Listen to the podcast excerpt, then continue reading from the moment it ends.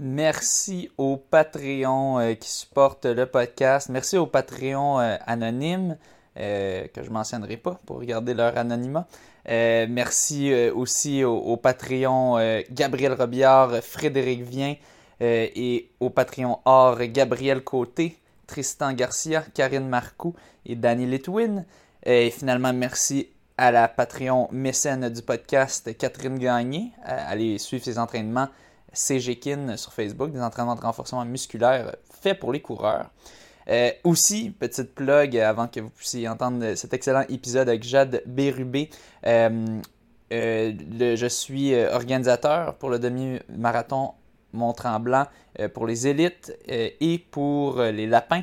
Donc, si vous voulez être un élite, si vous courez assez vite, ben, vous pouvez aller euh, sur ma page Facebook et regarder la publication que j'ai partagée, ou c'est aussi partagé, euh, ça a été partagé par la, page du monde de la course. Les standards sont les suivants. Pour les hommes, sur 5 kg, 16. Pour les femmes, 20. Sur 10 km, hommes 34, femmes 42. Euh, sur demi-marathon, hommes 1, h 15 femmes 1h33. Et sur, sur marathon, 2h43 3h26. Si vous avez atteint ces standards dans une course depuis 2019, euh, vous êtes euh, éligible pour une entrée gratuite, euh, soit pour le demi, pour le 10 km ou le 5 km. Puis il y a des bourses de 500, 300 et 200 dollars pour les trois premiers sur le demi-marathon. Aussi, si vous n'êtes pas assez rapide pour faire ces temps-là, ben, vous pouvez utiliser le code promo Monde de la course pour obtenir 7% de rabais. Donc, allez vous inscrire sur le site du demi-marathon. il y aura les liens sur les, publications et vous pouvez, vous pouvez avoir un petit rabais d'inscription. Euh, vous pouvez aussi inscrire un groupe de 10 si ça vous intéresse. Euh, ça revient encore moins cher, mais dépêchez-vous parce que c'est presque fini les inscriptions pour les groupes de 10. Euh, vous pouvez voir tous les détails sur le site. et aussi, c'est ça, si vous êtes lapin, si vous avez déjà lapiné ou que vous voulez lapiner une première fois, que vous, êtes confortable de, faire un, un, chrono assez précis, ben inscrivez-vous aussi. Euh, les liens ont été partagés euh, sur la page ou écrivez-moi un, message si c'est le cas. Euh, et ben c'est ça. sur ce, je vous laisse sur cet excellent épisode. Bonne écoute.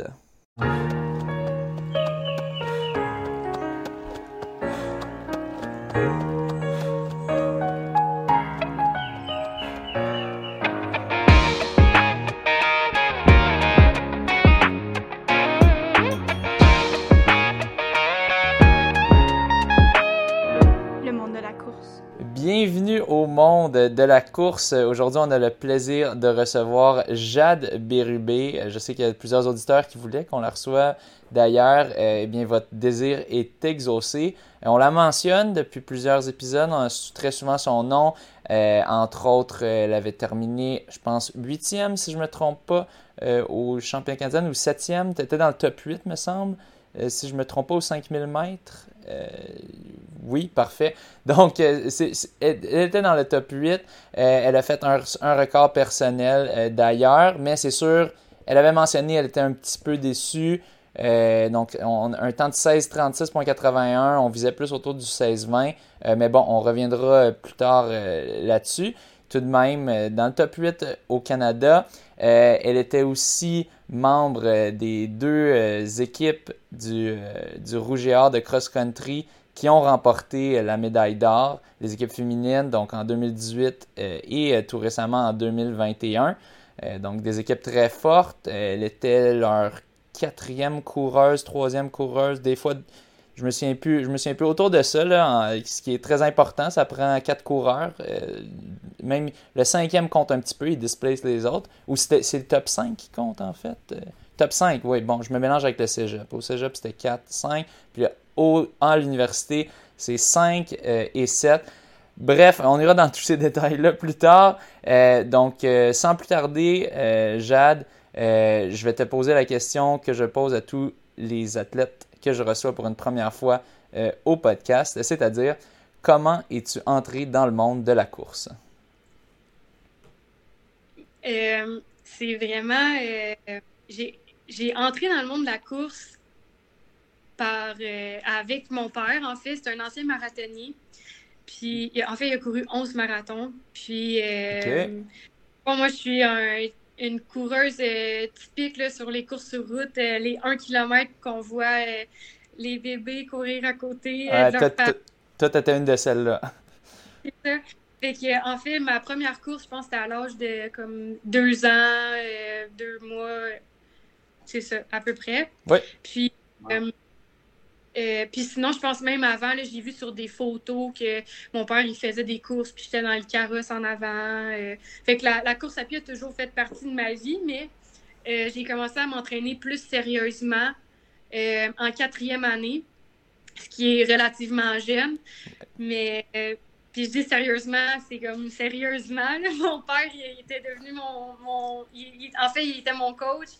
Puis mes parents sont séparés. Puis en fait, la course à pied, ça nous permettait de nous passer du temps ensemble. Fait que c'est ça. en quatrième année, on s'entraînait pour les cross-country. Euh, dans le fond, quatrième année, tu es comme trop jeune pour participer aux provinciaux. La plus jeune catégorie, c'est moustique dans ce temps-là. Fait que j'étais surclassée, puis on s'entraînait pour pouvoir courir avec les 5-6e années. Fait que j'ai fait mes débuts sur le circuit endurance euh, du Grand Montréal. Je courais les 1 km. Euh, je courais... Ma plus grande rivale dans ce temps-là, c'était Kirsten Friends. Puis on, cumulait les, nos, euh, nos, points ensemble parce qu'à la fin de l'année, il y a un il y a comme la, la, championne du circuit endurance. Fait qu'il fallait faire, je pense, 10 compétitions dans l'année qui commençaient avec celle de l'île Bizarre. Puis c'est vraiment. ça a commencé comme ça, puis après ça, les 2 km. Puis. encore de façon compétitive, mais toujours aussi dans l'objectif de faire les cross-country. Les cross-country, ça a tout le temps été ma plus grande motivation là, dès le début. Puis euh, c'est ça, avec le circuit endurance, on dirait que ça me permettait de m'entraîner tout, tout au long de l'été pour la saison de cross-country. Mais, mais avant tout, c'était de passer du temps avec mon père, puis de, de voyager ensemble. Puis on regardait dans les kiosques euh, avec les tentes, là, il y a comme des, des pamphlets avec des courses euh, à Hamilton, à Washington. Puis nous, on faisait des tours de char dans ce temps-là. avec On n'avait pas nos GPS sur nos téléphones cellulaires, c'était avec la map. Fait qu'on se promenait, puis on se perdait, puis euh, ensemble, puis on parlait de... Puis on écoutait euh, Marimé dans le char. Il faut que, tu t'en ailles. ouais, non, c'est bon. Euh, je pense que c'était une des chanteuses qui, qui faisait l'ouverture ou la fermeture des Jeux olympiques à Vancouver. Oh, wow. 2010. En 2010, c'est ça. Fait que c'était autour de ces années-là, on écoutait ça, puis on trouvait ça bien cool. Puis c'est ça. J'ai commencé comme ça à comme continuer, puis j'ai fait, je sais pas si vous avez vu sur Sports mais après ça, j'ai vu que les meilleurs sur le circuit endurance, c'est des filles qui faisaient du triathlon, comme euh, Laurence Dumais, Daphné Théroux-Izquierdo, Annick Mabord. Fait que là, je me disais, ben là, euh, pour être dans les meilleurs, je pense qu'il va falloir que je me mette sur le triathlon. Fait que là, mais pendant comme deux, trois ans, j'ai bifurqué, puis j'ai commencé à faire du triathlon. J'ai même été au Jeux du Québec en triathlon à Gatineau. Puis, euh, c'était pas. Euh, mettons que je sortais dernière de l'eau, puis après ça, en vélo, euh, je manageais, puis finalement, c'était à la course que je rattrapais des gens. Puis, mhm. à un moment donné, quand tu es rendu sur le circuit élite, tu peux commencer à faire. à drafter. Oui. Puis, ben là, je sortais dernière de l'eau, ben, je manquais tout le pack. Puis là, ben, j'étais j'étais tout seul euh, dans la section du vélo, puis là, j'arrivais à la course, puis j'étais fatiguée. Fait que bref, je me suis rendu compte que le triathlon, c'était pas vraiment fait pour moi. Fait que je suis revenue à la course à pied, puis j'ai commencé à faire de l'athlétisme euh, en secondaire 2. Mais c'est quand même drôle, t'as as, l'air super motivé, mais en même temps, j'imagine un jeune qui a un père qui le motive de même, qui l'amène à des, à des événements de course. moi, si mon père m'avait amené à des événements de course, je suis pas mal sûr que je serais devenu aussi euh, euh, Peut-être pas au point de genre. Ben, je sais pas en fait, mais de voir des triathlètes qui me battent, là, je suis comme je vais me faire. Je vais faire du triathlon.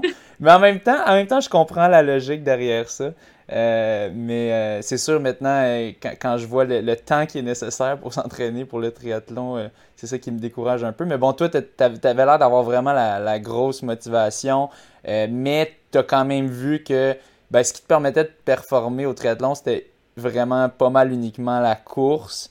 Le vélo, c'était correct, mais bon, si, si t'es pas capable d'être dans le pack quand ça sort de l'eau, quand tu peux drafter, tu es dans le trouble un petit peu. Donc, donc bon, tu t'es, tu t'es mis, tu t'es mis à, à, continuer, euh, surtout en, focusant sur la course. Puis, donc, euh, continue de nous avancer dans ton parcours. Ben, en fait, c'est ça. Euh, ben, je tiens à dire aussi parce que as comme souligné le fait que mon père était beaucoup présent puis il me poussait là-dedans, blabla. Je sais, je crois et, et je, je me rappelle de, de certains parents de mes amis au secondaire qui trouvaient que c'était vraiment intense ce que je faisais. Puis j'en vois des, des, parents qui poussent beaucoup leurs euh, enfants dans le sport, puis leurs enfants, euh, dans le sens qu'ils ont l'air plus ou moins motivés, puis c'est beaucoup par la motivation des parents, puis on, on, on sent qu'il y a comme une pression derrière ça. Mm-hmm. Mais avec mon père, c'était vraiment, mais vraiment pas ça, tu sais. C'était vraiment du temps de qualité qu'on passait ensemble parce que, comme j'ai dit, euh, mes parents étaient séparés, puis ça m'a pris du temps avant de, de de m'en rendre compte puis de comprendre. Mais le sport, c'était une fa... Je veux dire, chez ma mère, euh, c'était pas euh, facile. À la maison, on vivait un peu dans des cadres non traditionnels, si je peux dire, avec, euh, avec son, son, son ex-mari, blablabla. Il y avait beaucoup de criminalité, par exemple. Fait que mon père, ben, c'était une façon pour lui de pouvoir me détacher de cet environnement-là. Puis ensemble, ben, on passait du temps. Fait qu'il n'y a jamais vraiment eu de. Il n'y a jamais, en fait, eu de pression de ce côté-là. C'était juste du temps de plaisir ensemble. Puis moi, j'aimais vraiment ça. Puis j'aimais. Tu sais, des fois, je repense à des entraînements. Puis je me dis, hey, j'étais vraiment folle. Genre, j'en mangeais. Puis j'aimais, j'aimais ça, me faire mal, pour vrai. Puis. Donne-nous des exemples. Un, un, qui t'a vraiment qui t'a marqué, euh, mettons, ou que tu, tu te souviens qui était un peu débile.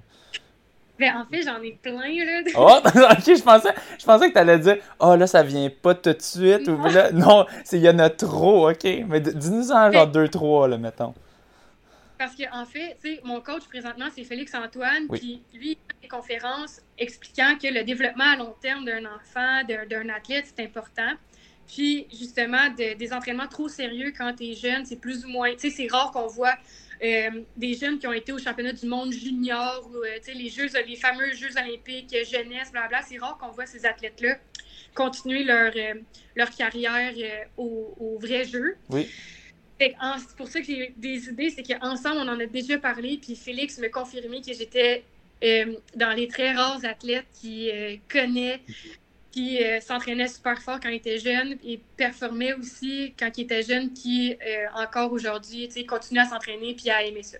Oui, c'est tout à fait vrai. C'est tout à fait vrai ce que tu dis. Je, je me souviens, ben, dans le fond, il travaille aussi avec John. Puis en tout cas, c'est Athletic Canada, c'est le mot d'ordre. De, avec les jeunes, il faut pas, faut pas, faut pas rendre ça trop sérieux. Mais c'est sûr, tu puis comme tu dis, je, je, voulais juste revenir à ce point-là avant qu'on continue. Tu sais, quand tu disais, ouais, il y a, y a peut-être des parents qui prennent ça trop intense puis qui vraiment qui l'imposent sur le jeune. c'est vrai, il faut, faut réfléchir à ça, il faut regarder que c'est pas ça. Mais tu peux aussi avoir juste le parent qui offre la possibilité au jeune de le faire. Puis que là, le jeune, ben, dans ton cas, j'ai l'impression que c'est ça, tu capotes là-dessus, t'aimes ça. Puis là, t'en redemandes. Puis là, ben, il est comme, OK, ben, si tu veux en mm-hmm. faire à fond, on va y aller à fond. Faut juste faire attention que tu te blesses pas ou quoi, tu sais. Mais mais, mais, mais c'est ça, c'est tout à fait vrai. Là. Puis là, ce qu'on va dire, c'est juste c'est des exemples. C'est pas, ça veut pas dire faites ça si vous voulez aller au haut niveau. En fait, statistiquement parlant, pas nécessairement. Mais tu sais, euh, c'est juste pour le fun, pour le trivia. Puis bon, peut-être qu'il y, a du monde qui aime. Peut-être qu'il y a des jeunes qui aiment ça puis qui veulent essayer ça. Je, sais que souvent j'entends des jeunes qui sont très motivés. Puis bon, s'ils si, sont très motivés ça leur tente d'essayer, il n'y a, a, pas de problème. Mais il faut juste pas que que ça devienne la norme de il faut si tu veux si tu veux compétitionner au niveau de JAD, il faut que tu aies fait ça euh, à 12 ans. Non, non, c'est pas ça qu'on dit. Donc ah. oui, vas-y. Non, c'est ça puis ben c'est ça, je fais du pouce sur ce que tu dis. Euh, sais avec du recul, des fois, justement, on en parle, moi puis mon père, puis on vient sur des entraînements que j'ai fait, puis on, on, on est d'accord ensemble que c'était vraiment, c'était trop pour, c'était trop pour, euh, c'était trop sérieux, puis c'était trop pour cet âge-là, mais tu sais, moi, là-dedans, j'avais quand même du plaisir, puis j'en parle aujourd'hui, puis, tu sais, on regrette rien. Puis je pense que, tu sais, après tout, c'est qu'on avait beaucoup de temps de qualité ensemble, ça, nous, ça nous a vraiment, ça a vraiment façonné la, relation qu'on a ensemble. Mm-hmm. Amitié aussi, que juste de père-fille, tu sais. Mm-hmm. Mais c'est ça. Fait que, mettons, des exemples d'entraînement que j'ai. Euh, euh, je me tu en fait, c'est que moi, je terminais, je terminais, je terminais, termine, terminais. Oui, je terminais. terminais, ouais. euh, école primaire. Puis mon père, il m'attendait, puis on faisait des entraînements sur euh, le. C'est avec des poteaux de téléphone qu'on s'entraînait. Puis sur le Puis je pense que, tu sais, d'une certaine façon, c'est que je m'entraînais juste devant mes amis qui, eux, étaient euh, encore au service de garde, par exemple. Puis je pense que mon père, il faisait exprès parce que d'une certaine façon, ça me valorisait, tu sais. Puis je pense que c'est plein de, petits, de petites victoires, puis plein de petites réussites comme ça qui a fait en sorte que, au bout du compte, c'était l'entraînement était peut-être trop à ce moment-là, mais j'avais tellement de plaisir, puis ça, ma confiance était tout le temps gonflée par des encouragements, puis par euh, le sentiment que je, que je vivais à ce moment-là. Fait que bref, je show off au petit, au, de show off au petit au service de garde, c'est ça? c'est ça. Euh, mais c'est ça, un des entraînements qu'on avait fait, c'était. Euh, il y avait le. le je pense que c'était comme 5 km de warm-up. Puis vraiment. Un warm-up de 5 kg, t'avais quel âge? J'étais au primaire. Puis. Euh... mais c'était comme. non, non, je dis 5 km. C'était peut-être 20 minutes. Excuse. Ok, mais. mettons, mettons, tu, mettons tu jogues à 5 minutes 10 kilos, euh, on n'est pas très loin, euh, on est à, 4 kilos. Là. Mettons que tu jogues un peu plus lent vu que tu as un enfant, mettons 6, 10 kilos, euh, quand même. ouais. ok.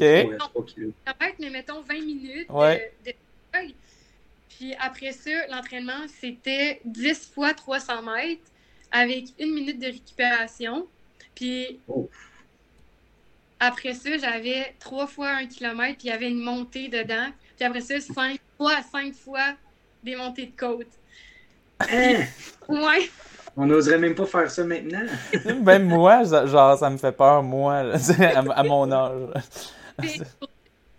cet entraînement-là, j'y repense, puis je me dis, même aujourd'hui, cet entraînement-là serait difficile, tu sais. Ben oui. Puis je pense que ce qui en fait, c'est qu'à ce moment-là, mon père n'avait pas suivi non plus les cours de, formation d'entraîneur. Puis au fil du temps, il a suivi des cours que c'était Félix Antoine qui lui donnait. Puis c'est qu'avec du recul, quand on repense, c'est que chaque, chaque intervalle que je faisais, c'était comme, comme une course. Il n'y avait pas un pace, par exemple. Ah, en plus, OK c'était tout le temps comme je veux faire plus vite que l'intervalle que j'ai fait avant, tu sais. Ouais, c'est, ça, que j'allais te demander. Je vais te demander les 300, c'était pace quoi, mais j'imaginais justement, c'est pace, tu donnes tout ce que tu peux. fait que, ben, c'est, intense comme workout, 10 fois 300 all out. Là, après ça, tous les autres trucs. Oui, puis seulement une minute de repos entre chaque 300, ça me paraît peu. Ça me paraît peu, mais je veux dire, tu sais, quand je, quand je parle du il y avait une partie de plaisir aussi là-dedans. Oh, ben c'est sûr, c'est sûr, ben oui. Une minute de récup, mais je me rappelle que parfois, mettons qu'on partait une histoire pendant la récup, ça se pouvait que je prenne plus qu'une minute. Mais sur son, mettons, sur son petit plan d'entraînement qu'il avait écrit, c'était une minute de, de récup, tu sais. Et sinon, ben, il y a d'autres entraînements qui, que j'ai en tête, mais je me rappelle pas de l'entraînement spécifique, mais c'était plus du fait que vu que je m'entraînais à l'extérieur, ben il y avait des conditions où des fois c'était extrême.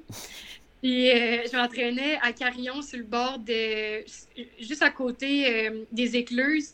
Puis on était l'hiver, puis il faisait tellement froid que entre les intervalles, il fallait que j'aille me réchauffer dans la voiture. Puis tu sais, en tout cas, bref, il faisait juste vraiment trop froid. Puis il a fallu qu'on arrête l'entraînement parce que on, j'étais un enfant. Oh, c'est ça. Mais aujourd'hui, euh, on est comme. C'était drôle. Puis, un entraînement comme celui que tu viens de dire, est-ce que tu avais quand même du plaisir? Ben. Celui-là, moi. J'avais pas de plaisir, fait que ça, il a mis fin à C'est peut-être pour ça que vous l'avez arrêté. Ouais. Bon. Ouais. Puis euh, c'est ça, fait que mettons pour continuer là, sur. Euh, c'est ça, j'ai fait une petite partie après les courses sur route ensemble. Euh, j'ai fait du triathlon, comme j'ai dit. Ensuite, j'ai mis. Ben, c'est ça, j'ai arrêté de faire le triathlon parce que, comme tu as dit, François, tu sais, le triathlon, c'est beaucoup d'heures d'entraînement. Puis moi, j'habitais à Saint-André d'Argenteuil, qui la ville la plus proche, c'est La Chute. Puis là-bas, ben, il n'y a pas de club d'athlétisme, il n'y a pas de club de triathlon, il n'y a pas de club de natation. Fait quand mon père il venait me chercher après l'école pour les entraînements de natation, ben, on allait à Saint-Jérôme s'entraîner avec le club de natation Neptune. Fait que, mettons, lui, faisait 45 minutes de voiture pour venir me chercher. Puis après ça, on s'en allait à Saint-Jérôme qui était autour de 40 minutes. Là, je faisais mon entraînement qui durait à peu près deux heures. Il revient me porter 40 minutes, puis il retourne chez lui 45 minutes de char. Wow. Je ne pouvais pas le faire à tous les jours, fait que c'était deux fois par semaine. Mais les gens qui s'entraînent à, à, la nage, à la natation, ils s'entraînent euh, deux fois par jour, là, parfois. Fait Arrivait au triathlon, puis j'avais fait deux entraînements par semaine versus les autres filles, ils s'entraînaient cinq à sept fois par semaine. Fait que c'était le décalage, entre autres. Mais moi, mon dada, ça a toujours été la course, puis c'est ça que, que c'était la partie du triathlon où j'avais hâte d'arriver. Puis, euh, c'est ça. Et quand j'ai mis fin à ma carrière de triathlète, d'ailleurs, je fais une petite parenthèse, j'ai gagné une médaille d'or au Jeux du Québec en triathlon par équipe. Avec euh, Louis Simon Gay, moi, puis euh, Tristan Lumière Roberge. Je sais pas si ça dit quelque Les chose. Les noms disent de quoi? Les noms disent de quoi? On était U13 à Gatineau en 2010. fait que c'est ça. Bref, fait que j'ai mis fin euh, après, quand j'étais rendue dans la catégorie U15, quand j'ai dit que j'avais switché pour être euh, élite, puis là, ça fonctionnait pas, blablabla. À ce moment-là, je me disais, bon, ben là, tous les heures d'entraînement que je consacrais au vélo et à la, et à la nage, si je l'investis dans la course, c'est sûr que je vais être championne du monde. Fait que là, avec cette mentalité-là, ben finalement, tu sais, j'étais comme rendue dans mon adolescence. Puis là, j'ai commencé à me blesser, puis à avoir des, des périostites, puis à avoir une poussée de croissance. Croissance. oh là, mais... Mon corps a changé dans cette période-là. Puis là, j'ai commencé à me blesser beaucoup. Puis je pense que ça, ça a été difficile sur le fait que quand j'étais plus jeune, ben, tu sais, je gagnais beaucoup, beaucoup de médailles. Puis j'étais toujours sur le podium aux provinciaux. Puis là, dans cette, cette période-là de cette période-là de ma vie, ben là, il y avait des filles qui, qui, qui performaient moins que moi, plus jeunes, qui là me rattrapaient ou même me dépassaient puis me battaient. Puis pour moi, ben ça, ça a été difficile. Mais... Est-ce que, est que ça a été quand même une source de motivation et d'inspiration ou ça a pris un certain temps peut-être avant que ça, ça devienne. Euh, je pense que je dirais plus que ça a pris un certain temps, puis euh, parce que j'ai commencé à me comparer aux filles, puis... Euh, là, tu avais les blessures, fait que c'est décourageant aussi en même temps, ouais.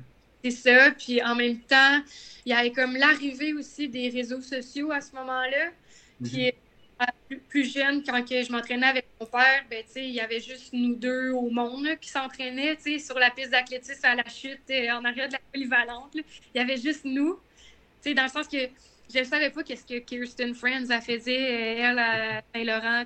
Ouais. Fait moi, ou Lara Bédard, c'était aussi elle qui, était ma rivale sur, euh, sur la piste. Mais, euh, fait pour moi, tu sais, j'y avais pas de comparaison. Mais là, quand j'ai commencé à avoir ma puberté, quand je commençais à être adolescente, là, il y avait plus les réseaux sociaux, Instagram est arrivé. Là, on dirait que j'étais plus consciente des autres méthodes d'entraînement, plus à l'affût de ce que les autres filles faisaient.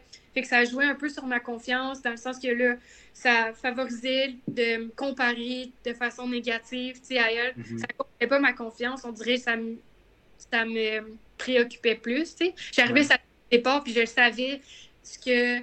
Euh, Marie-Lisa avait fait à l'entraînement euh, avec euh, Samuel Marion, tu sais, versus plus jeune, ben, je le savais, moi, que j'avais fait le dernier intervalle, même si j'étais fatiguée, puis que, tu sais, en tout cas. Tu pensais pas, avant, tu pensais pas trop, à ce que les autres avaient fait, parce que tu savais même pas, tu faisais juste, bon, moi, ça s'est bien passé, mon entraînement, là, c'est beaucoup, ben c'est ça, c'est ça, Instagram, puis tout ça, tu, tu regardes les autres, puis là, tu, te dis, ah, eux, ils font ça, ben là, est-ce que c'est bon ce que je fais ou pas?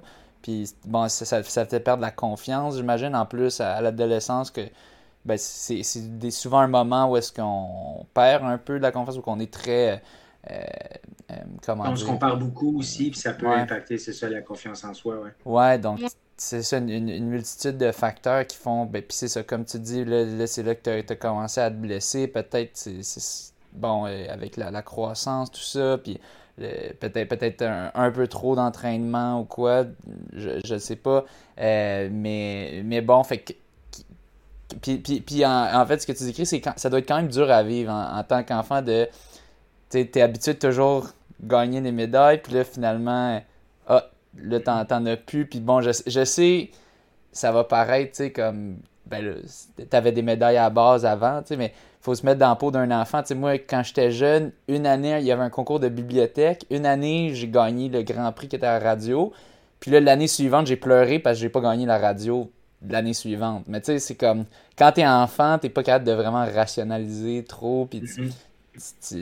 En tout cas, c'est très, c'est, très dur. Puis bon, t'étais pas encore enfant, t'étais rendu adolescente. Mais pareil, il y a cet aspect-là. Ça doit être très dur de à la base, tu grandis en ayant plein de prix, puis là, finalement, OK, là, je suis blessé, euh, je suis plus au même niveau que les autres. Fait que, comment tu as délai avec ça?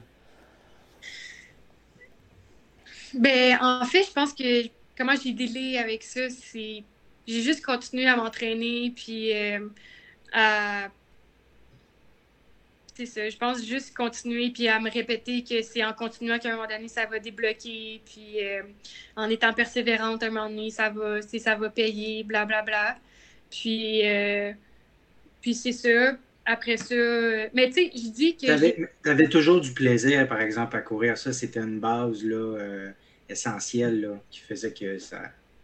Je me suis jamais remis en question mon amour pour la course. Si pour moi de prendre ma retraite ou euh, mais, ma retraite, euh, adolescente. Mais je, pour moi, ça faisait quand même longtemps que je m'entraînais aussi de façon sérieuse.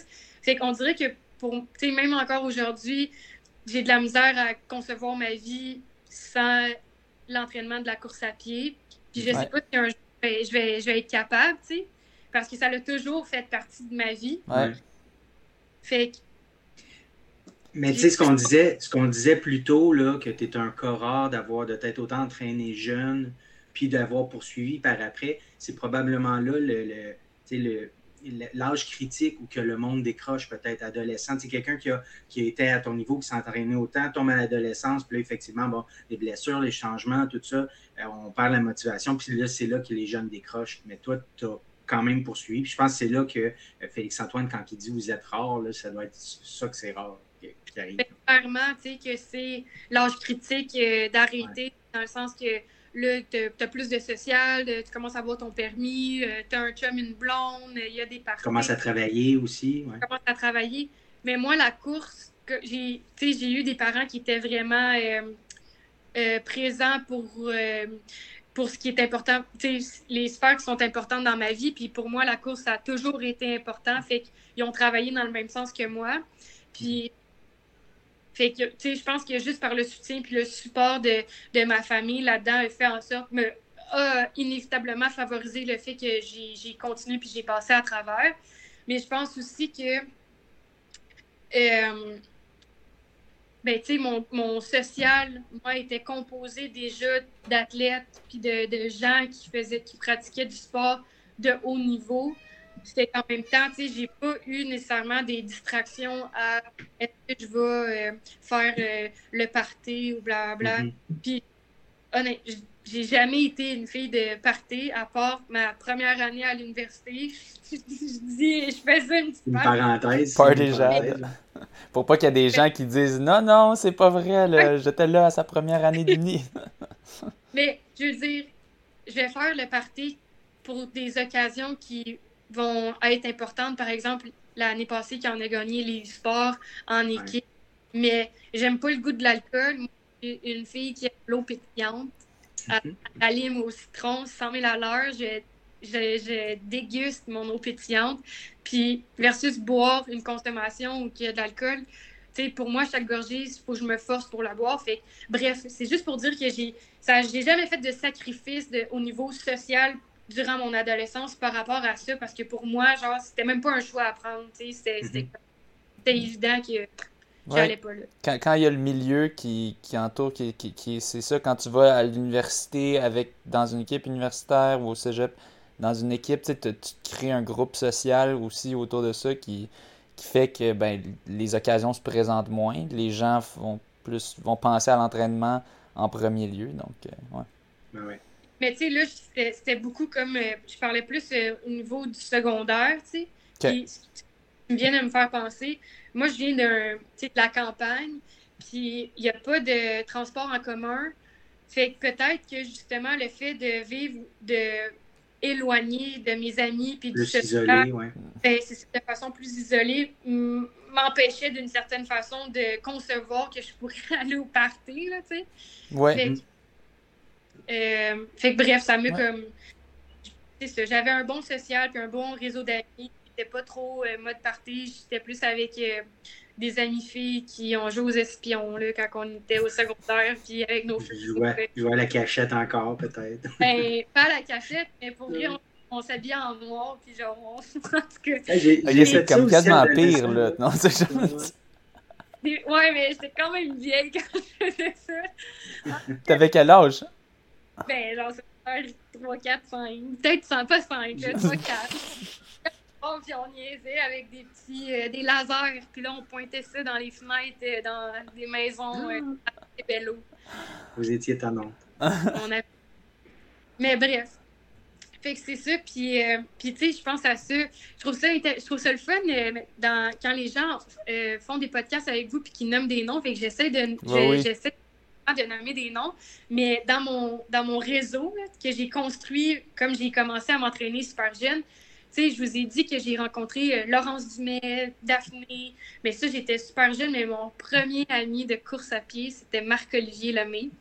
Puis on, on, on, on, on se parle pas vraiment en ce moment, mais si on a à se parler, je peux y écrire sur Facebook, blabla, mais on a toujours continué tous les deux à suivre notre carrière. Euh, de, de, de, prendre des nouvelles puis euh, de chacun, chacune.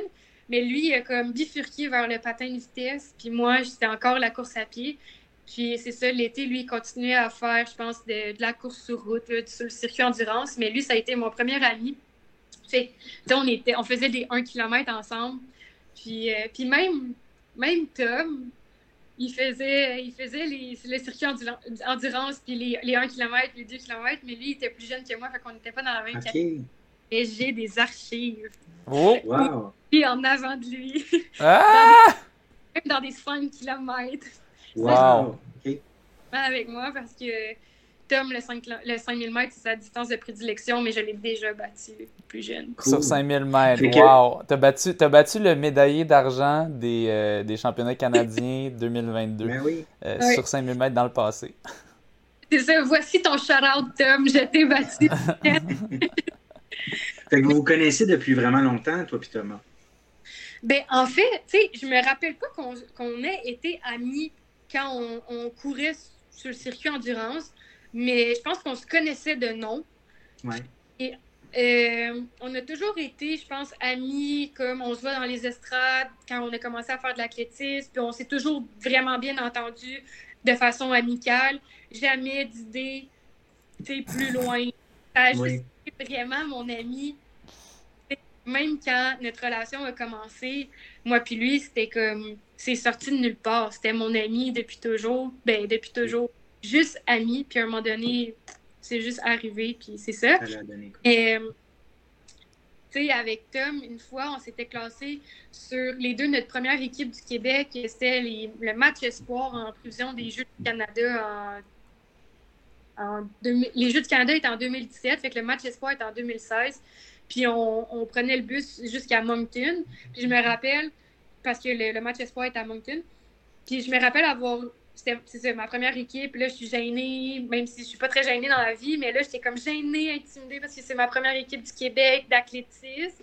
Et là, je regarde la liste, puis je vois que Tom Fafard est là. Je me dis, ah, yes, Tom est là. Quelqu'un que je connais. Je connais quelqu'un quelqu'un que je connais, qui m'est familier, puis que je le sais que, on peut avoir du fun ensemble, même si on habite vraiment pas proche. Lui, il était à Repentigny, moi à la chute, sais, ça comme c'était juste des amis de, course. Fait à partir de ce, ce, ce, ride de bus-là, puis ce séjour-là à Moncton, là, c'est devenu mon ami. Puis après ça, on a comme continué à entretenir notre amitié euh, dans, euh, dans les équipes du Québec, puis dans euh, des compétitions. Yann Newm, il, est dans, les estrades, puis il est tout seul. Puis moi, je m'en vais manger du spaghetti avec mon père au resto, pré-race, puis je demande du venir. Puis c'est des trucs comme ça. Fait que Tom aussi, c'était un de mes amis plus jeunes. Mais je me suis comme un peu perdue là, dans, dans le fil de l'histoire. Mais là, non, mais c'est super. Puis c'est super. Puis je vais faire un lien avec le fait que tu dis que tu nommes des gens. Tu en as parlé depuis, beaucoup depuis le début déjà. On va nommer ton père, Dominique Bérubé, dans le fond, qui est, qui est là. Puis qui est encore là avec toi, qui est allé à Vancouver euh, euh, récemment avec toi. Canadien. Je, je, pense qu'il est un, est un auditeur aussi de, de l'émission. Puis on aime bien ses publications aussi sur Facebook quand il t'encourage, puis tout ça. Puis euh, c'est vraiment le fun, euh, cette belle relation-là. C'est cool, vraiment cool. Oui. Ben, en fait, pour euh, faire du pouce encore sur ce que tu dis, mon père, je pense que je peux compter sur mes deux. Peut-être même sur une main, mais je, vais avancer plus sur mes, deux mains. Je pense que je peux compter sur mes deux mains le nombre de compétitions auxquelles il n'est pas venu. C'est ça. À toutes les, courses que j'ai faites dans ma vie. Puis je pense que mains, c'est surtout dans les deux dernières années, à cause du COVID, que lui ne ah. pouvait pas voyager euh, à cause euh, des restrictions euh, sanitaires. ah ouais, c'est compliqué. Fait que, puis c'est ça, c'est jusqu'à dernièrement, jusqu'à deux semaines, les, championnats canadiens qui étaient à l'Anglais en Colombie-Britannique, j'avais réservé son billet d'avion, il dormait avec moi au Airbnb avec Thomas puis un autre de nos amis, Louis-Philippe Côté. Mm-hmm. Puis là, juste, nous, on prenait l'avion la veille, euh, quelques jours avant lui. Puis là, on se rend compte que ben il fallait encore qu'on monte nos passeports, puis notre, passeport vacciné ah, oui? pour voyager euh, à, l'intérieur du Canada. Puis mon père, lui, il n'est pas vacciné. Fait que là, je sais pas si ça va créer un débat en disant ça. bon, pas, pas, à l'émission, là. On, va en parler en cachette, moi François, plus tard. non, c'est pas vrai m'a dit Ah non, comment? Il peut pas prendre l'avion, tu sais. Il a pas ses vaccins, fait comme qu'est-ce qu'il va faire Puis pour lui, tu sais, c'était même pas négociable. C'est que, ben, tu sais, je vais appeler Air Canada, j'annule mes billets, puis euh, l'argent que les billets d'avion m'ont coûté, ben, ça va payer mon gaz pour monter là-bas. Pour y aller en Puis là-bas, ben, tu sais, la location de voiture qu'on avait payée, ben, on n'en avait plus besoin parce qu'il venait déjà avec sa voiture. Fait que, bref, tout en ligne de compte. Puis lui, en même temps, c'est quand même une personne qui est solitaire puis qui aime ça faire de la voiture puis écouter vos podcasts. Fait qu'il a plein de podcasts dans son char puis il a fait de la route puis il s'est envenu. Montréal à Langley en char. Ouais, aller-retour. Tout c'est. me semble que c'est beaucoup de kilomètres. Euh, c'est, euh, je pense que c'est, 45 euh, heures. Et tabarouette. Ouais. Et ça, c'est un, ardent supporter, on peut le dire. C'est de, le faire. si on regarde à partir d'ici, en char, Montréal, euh, Montréal à Langley, ça nous donne. Ah ben, mon ordi bug, c'est le fun. Mais quand ça sortira, je vous le dirai. Mais euh, me, me, semble j'avais j'avais déjà checké. Oh, 45 heures, c'est ça, 4500 km. Puis, ah non, ça c'est si tu passes par les States. Lui, il pouvait pas passer par les States. Fait euh, 4537. Ok, non, c'est la même chose, mais bon, c'est quelque chose. 47 heures même, ça dit. Fait que... Oui. Ben, c'est ben, en même temps, tu sais, mon père a toujours été une personne euh, que j'admire par rapport euh, au positif qu'il retrouve dans euh, toutes les situations de la vie, tu sais. Fait que pour lui, c'était comme, c'était pas, oh Chris, j'ai 45 heures de char à faire, donc je vais m'emmerder. C'était, ah, ben, tu sais, je vais traverser le Canada, puis euh, je vais voir des nouveaux paysages, puis euh, comme, ben, j'ai le temps de méditer, tu sais, puis C'est une belle opportunité pour lui de voyager comme ça, puis euh, son travail lui permet. ah, puis c'est ça, tu sais, son, son mon père travaille dans un garage depuis toute sa vie, puis, comme je mentionnais, c'est lui qui venait me chercher au primaire puis au secondaire après l'école. Fait que son travail lui permettait aussi de venir me chercher euh, après l'école pour faire des entraînements puis de passer du temps ensemble. Fait que, euh, il travaille de 5 heures le matin à 2 heures euh, l'après-midi. Fait qu'il y a comme si l'après-midi à lui où justement son heure lui permettait qu'on qu'on passe du temps ensemble, qu'on solidifie une relation de chummy. Super. Euh, bon, J'avais juste une question. je reviens très court sur le, triathlon. C'était quoi les, les, distances que tu faisais? C'était-tu un sprint ou un olympique? ou C'était U13, U15. Je pense que c'était comme il y avait des. Je pense pas que c'était olympique ou sprint. C'était comme 300 mètres de nage. C'était des plus petites distances, ouais. 20 km de vélo, puis euh, genre 3 ah, km de course. 3 km de course? Ouais, je pense. C'était pas si mal. Mais pour vrai, j'ai été surprise. Tu sais, à cet âge-là, c'était comme soit tu es une nageuse et tu te débrouilles en vélo, soit tu es une coureuse et tu te débrouilles en vélo. Tu sais. Mhm.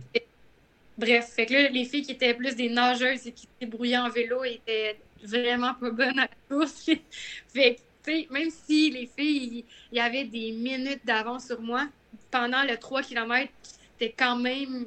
Euh, réaliste puis réalisable de pouvoir retrancher ces minutes Puis sérieux, c'est excitant de rattraper du monde dans ton épreuve. Tu sais, la course qui est en dernier, qui est la dernière épreuve. Puis là, tu rattrapes du monde, puis tout ça, c'est motivant. Là, puis, euh, ouais. vraiment. Puis, tu sais, j'ai comme des flashs, là, de... Je vois mon père qui est sur le bord. Euh, mon père est vraiment très statistique, puis il est au courant mm-hmm. de euh, toutes, les coureuses, blablabla. Bla, bla c'est ça, j'ai des flashs de lui sur, qui, sur le bord euh, du parcours, que je commence la, section de course, puis il me dit euh, T'es 4 minutes 37 derrière telle fille.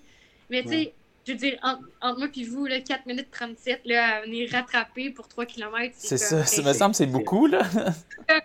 tu sais, c'est ça, j'ai des flashs qui me disent des, des, des, des, des, des temps, là, comme que tu te dis, ben non, c'est impossible, puis que finalement, genre, c'était vraiment possible quand même. Fait que ça, c'était comme les parties le fun que je me rappelle du triathlon. Puis les parties moins le fun, j'ai trop ça côté. Dans une boîte bien fermée.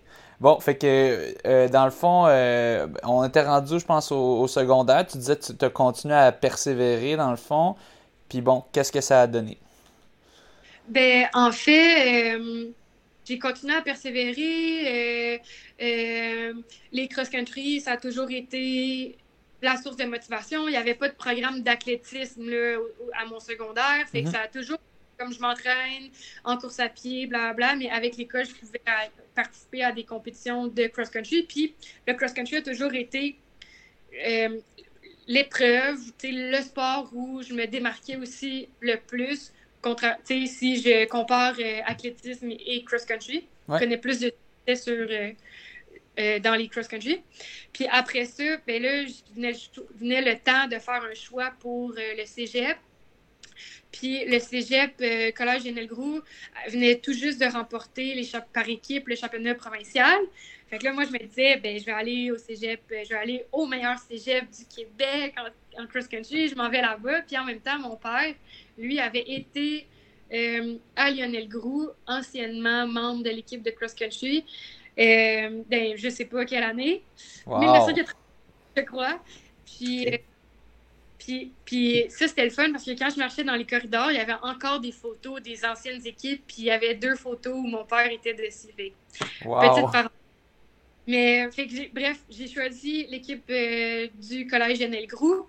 Puis parce qu'il avait gagné les championnats provinciaux.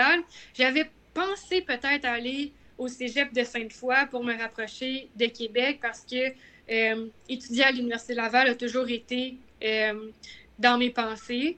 Quoique, à ce moment-là, il y avait Annie Leblanc qui euh, avait, signé avec l'Université de l'Oregon. Qu'il y avait comme ce moment-là de ma vie où je me disais, moi aussi, j'aimerais peut-être ça, étudier à blablabla.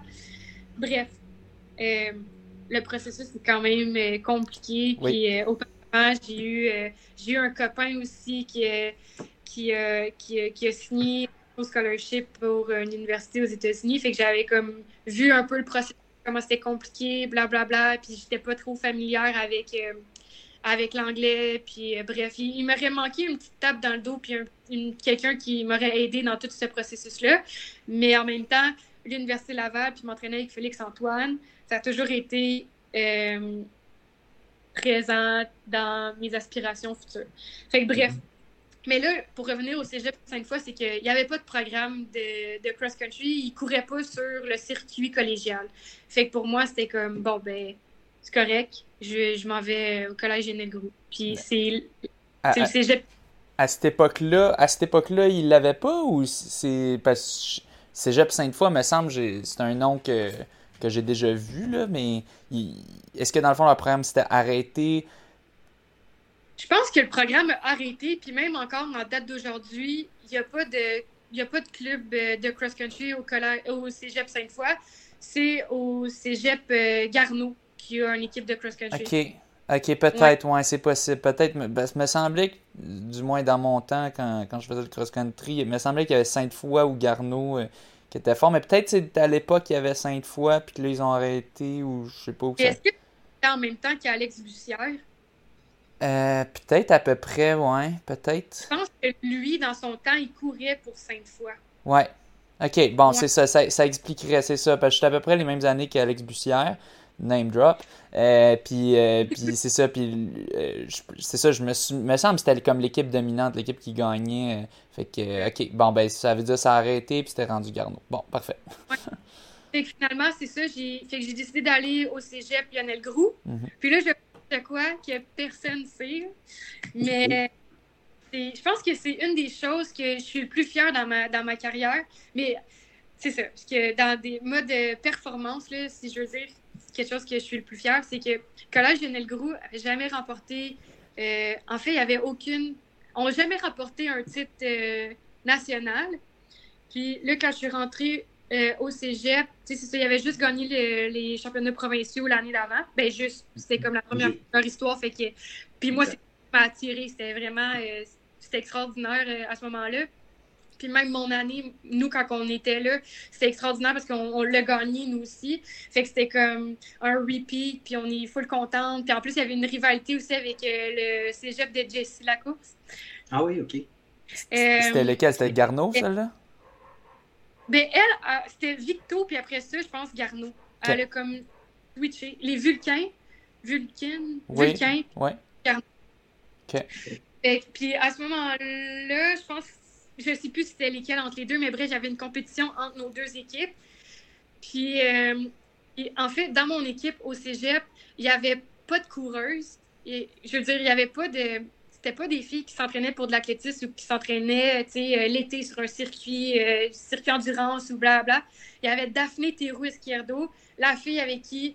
qui faisait du triathlon quand j'étais plus jeune. Là, on se retrouvait ensemble sur cette équipe-là. Et elle, elle faisait du vélo elle était comme championne canadienne de vélo à ce moment-là. Fait qu'elle était dans l'équipe. Il y avait Chloé euh, Grégoire qui était sur les. Et elle, en ce moment-là, elle faisait pas d'athlétisme. Je pense qu'elle venait de terminer sa carrière de ringuette.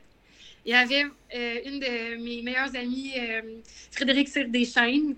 Elle, elle a fait de l'athlétisme quand elle était plus jeune. Elle vient du Nouveau-Brunswick. Edmund, Témiscouata sur le lac. Puis mhm. C'est ça, mais elle, a venu au cégep pour euh, euh, le théâtre musical. Fait que euh, c'est comme une, elle qui apportait un peu le côté artiste là, dans l'équipe. Mais cette fille-là, mhm. elle, a vraiment du cœur, puis c'est une fille d'équipe. Fait qu'elle, elle, s'entraînait vraiment fort comme nous, puis elle faisait partie des pointeuses, puis même son classement au Canadien, c'était extraordinaire. Elle finissait dans le top 20. Mais cette fille-là, ah. c'est une comédienne, puis une artiste, puis avec un penchant pour la course. Elle a joué dans 30 vies, est allée à la voix, blablabla. Bla, bla. Bref, elle a passé sa journée avec les gens artistes, slash un peu bizarre. Moins, puis moins sportif d'habitude, tu sais, euh, que, d'habitude c'est un peu... Plus party. ben, ben, ben c'est ça, souvent, c'est on, il y, a souvent une dichotomie entre les deux, de, on dit, ben c'est comme les jockeys versus les, euh, les intellectuels ou quoi, artistes, mais pour de vrai, c'est très... Euh, c'est une, euh, méconception. C'est un mot méconception en français ou une. Ben, misconception. Ouais, c'est misconception en anglais. Je sais pas, je sais pas si ça se traduit bien. Mais bon, on va le dire. On va se dire que ça se dit. Euh, mais pour de vrai, il y a, y a beaucoup d'athlètes ultra intelligents. Beaucoup des, des, des, personnes très intelligentes sont aussi des athlètes. Les deux vont ensemble, esprit sain dans un corps sain. Donc, euh, pour. Euh, ben, puis comme elle, elle c'était une. Une, ben, une artiste, mais aussi, euh, aussi une grande athlète quand elle voulait. Mais c'est quand même impressionnant d'allier les deux. parce que souvent, souvent, on le voit moins à artiste et, sport, mais, ça se fait. On, a un exemple. C'est ça, justement. Elle a dit que quand elle arrivait à l'entraînement, c'était comme ouf, elle revenait genre avec du monde qui était moins intense, tu sais. Euh, ben, on était tout aussi intense dans notre domaine, mais. différemment, ben oui. Fait que pour elle, elle allait vraiment chercher, l'équilibre là-dedans. Puis sinon, pour, euh, dans l'équipe, il y avait Camille Riopel aussi à ce moment-là, qui était un peu moins dominante euh, sur des épreuves de plus longue distance. Cross-country, elle, était plus, elle était plus 400-800 mètres 1500, je sais pas trop. Bref. Tout, des, tu nommes plein de monde qui étaient des anciennes coéquipières de McGill, c'est le fun. Les filles, ça. Il y avait aussi euh, Geneviève Paquin qui faisait son entrée. Euh, elle venait tout juste de commencer l'athlétisme. Puis euh, je pense que c'était son début de carrière avec Samuel Marion. Fait que bref, on était. J'en ai-tu oublié? J'ai peur d'en avoir oublié. Ah, il y avait Mireille Boutin aussi qui était la capitaine de l'équipe. Puis elle, en fait, c'est ça, c'est une ancienne joueuse de volleyball, puis une fille d'équipe vraiment. Puis, puis après son passage au collège de Nelgrou, là, elle s'est mise à l'athlétisme avec euh, Ashraf, puis le cancer chaparral. Puis petite parenthèse, tu nommes des filles qui sont de plein de milieux. Ben, c'est ça que ça revient à ce qu'on disait de la, la spécialisation, c'est pas tant nécessaire pour performer euh, dans la course, mhm. tu avais du, monde qui, venait de n'importe où, puis tu as une, une, artiste qui s'est juste mis bien intense là-dessus, puis qui a fini top 20 au Canada. Mais bon, ah, fait que vas-y, euh, continue. bref, c'est comme, comme une équipe, tu sais, que tchoum, tchoum, tchoum, du monde, comme pas rapport vraiment. Ouais, mais un peu partout, mais ensemble, ouais. Oui, ensemble, on, fait, on avait tellement une belle esprit d'équipe, on s'entraînait vraiment fort. Puis euh, à ce moment-là, notre coach, c'était Olivier Lavoie, qui était un ancien coureur de Sherbrooke, euh, spécialiste de 1500 mètres, 3 euh, mètres steeplechase. En fait, pas mal tout, sauf le 5000, je pense. C'était comme ça, le va être au noir. Mais euh, ça, fait que lui, c'était notre coach, blablabla. Bla, bla. Puis là, ensemble, à, à Brookville, a gagné les championnats canadiens, puis c'était comme une surprise. Mais tu sais, c'est une surprise moi, j'avais terminé à ce moment-là quatrième. Après ça, les filles, c'était comme 8, 9, 13, 15, 22, 27. Puis, tu sais, on s'attendait à tout sauf ça. Puis, euh, bref, c'est ça, ça a continué sur cette lancée-là. L'année d'après, il y a beaucoup de vétérans qui sont partis. Là, on a essayé de recruter des filles. Là, il y a eu l'arrivée de Marianne Gagnon, une autre fille qui s'entraînait avec Ashraf, qui, elle, était aussi plus spécialiste de 400 euh, il y a eu Sabrina Lavigne qui, est, arrivée aussi, une fille qui venait plus de natation, blablabla. Tu sais, toujours un peu dans. Bref, euh, ils faisaient déjà de la compétition, ces filles-là, non. Fait que là, on se disait, ah, ben, c'est des bonnes recrues. On veut répéter ce qu'on a fait l'année d'avant. Puis là, malheureusement, on a, euh, on a terminé troisième, je pense, ce qui est extraordinaire quand même. Mais décevant parce qu'on voulait quand même regagner les Défendre votre titre, ouais. Défendre notre titre. Puis, euh, à ma dernière année, parce que j'ai fait trois ans au cégep pour faire du cross-country, euh, puis j'ai aussi changé de programme euh, en cours de route, sciences nat, sciences humaines, blablabla. Bla, bla. Mais on a regagné les championnats canadiens à la maison, à Sainte-Thérèse, au Parc Équestre, à Blainville. fait que ça, ça a été aussi vraiment le fun. Puis là, ce que je vous ai dit, dans les performances auxquelles je suis probablement le plus fière, c'est justement les moments où on a gagné les championnats canadiens en équipe ensemble. C'était la première fois de l'histoire du Collège de Nelgrou qu'une équipe remportait un titre canadien. Puis ça a été fait dans l'équipe de cross-country. Et ça, j'étais vraiment extra, comme en extase. Puis là, après, on est, quand, on, était, on est toujours sur le podium. Puis euh, l'année suivante, euh, on regagne le, titre de championne canadienne. Et ben c'est ça, l'histoire se termine pas là non plus. C'est que là, je, fais mon passage à l'Université Laval pour le programme en fait, je suis allée à l'Université Laval pour Félix-Antoine. Je mets pas de pression à Félix, mais c'est vraiment pour lui que je suis venue à Québec. Euh, j'avais déjà connu aussi ses méthodes d'entraînement que euh, j'avais euh, eu la chance de pouvoir m'entraîner avec à Park City. D'ailleurs, tu étais là, François. Ben, c'est là qu'on s'est rencontrés à un, camp d'entraînement à Park City. Je me souviens, moi, je restais avec Thomas Fafard dans la maison des, des sauvages. C'était vraiment drôle. C'était. Oui, fait des niaiseries, hein? Tu quoi? J'ai dit, ils t'ont fait des niaiseries, hein, je pense. Euh, Non, non, non, non, pour de vrai, c'était bien. Mais c'était juste, c'était drôle, là, tu ils, ils, ils m'ont bien fait rire, là, cette gang-là. je pense qu'ils écoutaient Les Visiteurs euh, un moment donné, euh, un film, un film, euh, un film niaiseux, là, mais c'était. Ouais, un film français, en tout cas, mais. Ah, c'est à cause de Didier, probablement. À cause de qui? De Didier? Benoît Didier, c'est ça, ouais. Possiblement, en tout cas. Puis ce qui, ce qui m'avait marqué, c'était la quantité de cire pathétique qu'ils écoutaient. Ça, ça me faisait capoter. ben, le, classique, si tu viens à Québec, il faut que tu connaisses au moins les tunes à cire pat. Ah, je connais, inquiète-toi pas, je connais. Maintenant, je, je, connaissais ces vieilles, là, ils me faisaient écouter euh, Vite Bomb euh, sur repeat, en tout cas puis, ils m'ont fait découvrir Risk. On jouait à Risk, euh, puis ils m'ont rendu addict. Là. ils continuent encore à jouer à ces jeux-là quand on monte à Boston en char. Ils jouent à Risk tout le temps. Bon, content que la tradition se, se continue. Oui. Mais. Euh, ils continuent à jouer euh, parmi nous. bon, ben, en tout cas, c'était, ils étaient super sympas. Puis c'est ça, à l'époque, vous ne sortiez pas ensemble. Ben non, Moi, j'avais un autre copain, puis lui avait aussi copine à ce moment-là. Mais on était quand même deux brebis un peu égarées euh, dans ce camp là parce que euh, tout le monde s'entraînait. Toi, tu étais avec, euh, avec John? Oui. Puis il y avait Mel, il y avait Mel qui avait le même, le même plan que toi. Puis il y avait aussi Doris qui était en mode marathon qui était là. Bref, mais il y avait moi puis Tom qui était avec deux entraîneurs différents de tout le monde. Puis à ce moment-là, nos c'est la première fois que nos coachs faisaient une planif en mode altitude. Puis c'était plus ou moins adapté. Fait qu'on a comme jumpé dans le planif à Félix à ce moment-là. Fait que, tu sais, je veux dire, la vie a fait en sorte que moi Tom, on, on a vécu des choses qui nous ont rapprochés, en mode amis. Bref, on vivait des choses semblables, puis euh, c'est ça. Fait que, euh, bref, ce camp-là a fait en sorte, euh, a comme concrétisé mon envie de, de vouloir étudier à l'Université Laval, puis d'être coachée avec Félix, par Félix. Fait que c'est ça, là. Je, reviens sur le fait qu'au cégep, on, a connu beaucoup de succès. Là, j'arrive à Québec.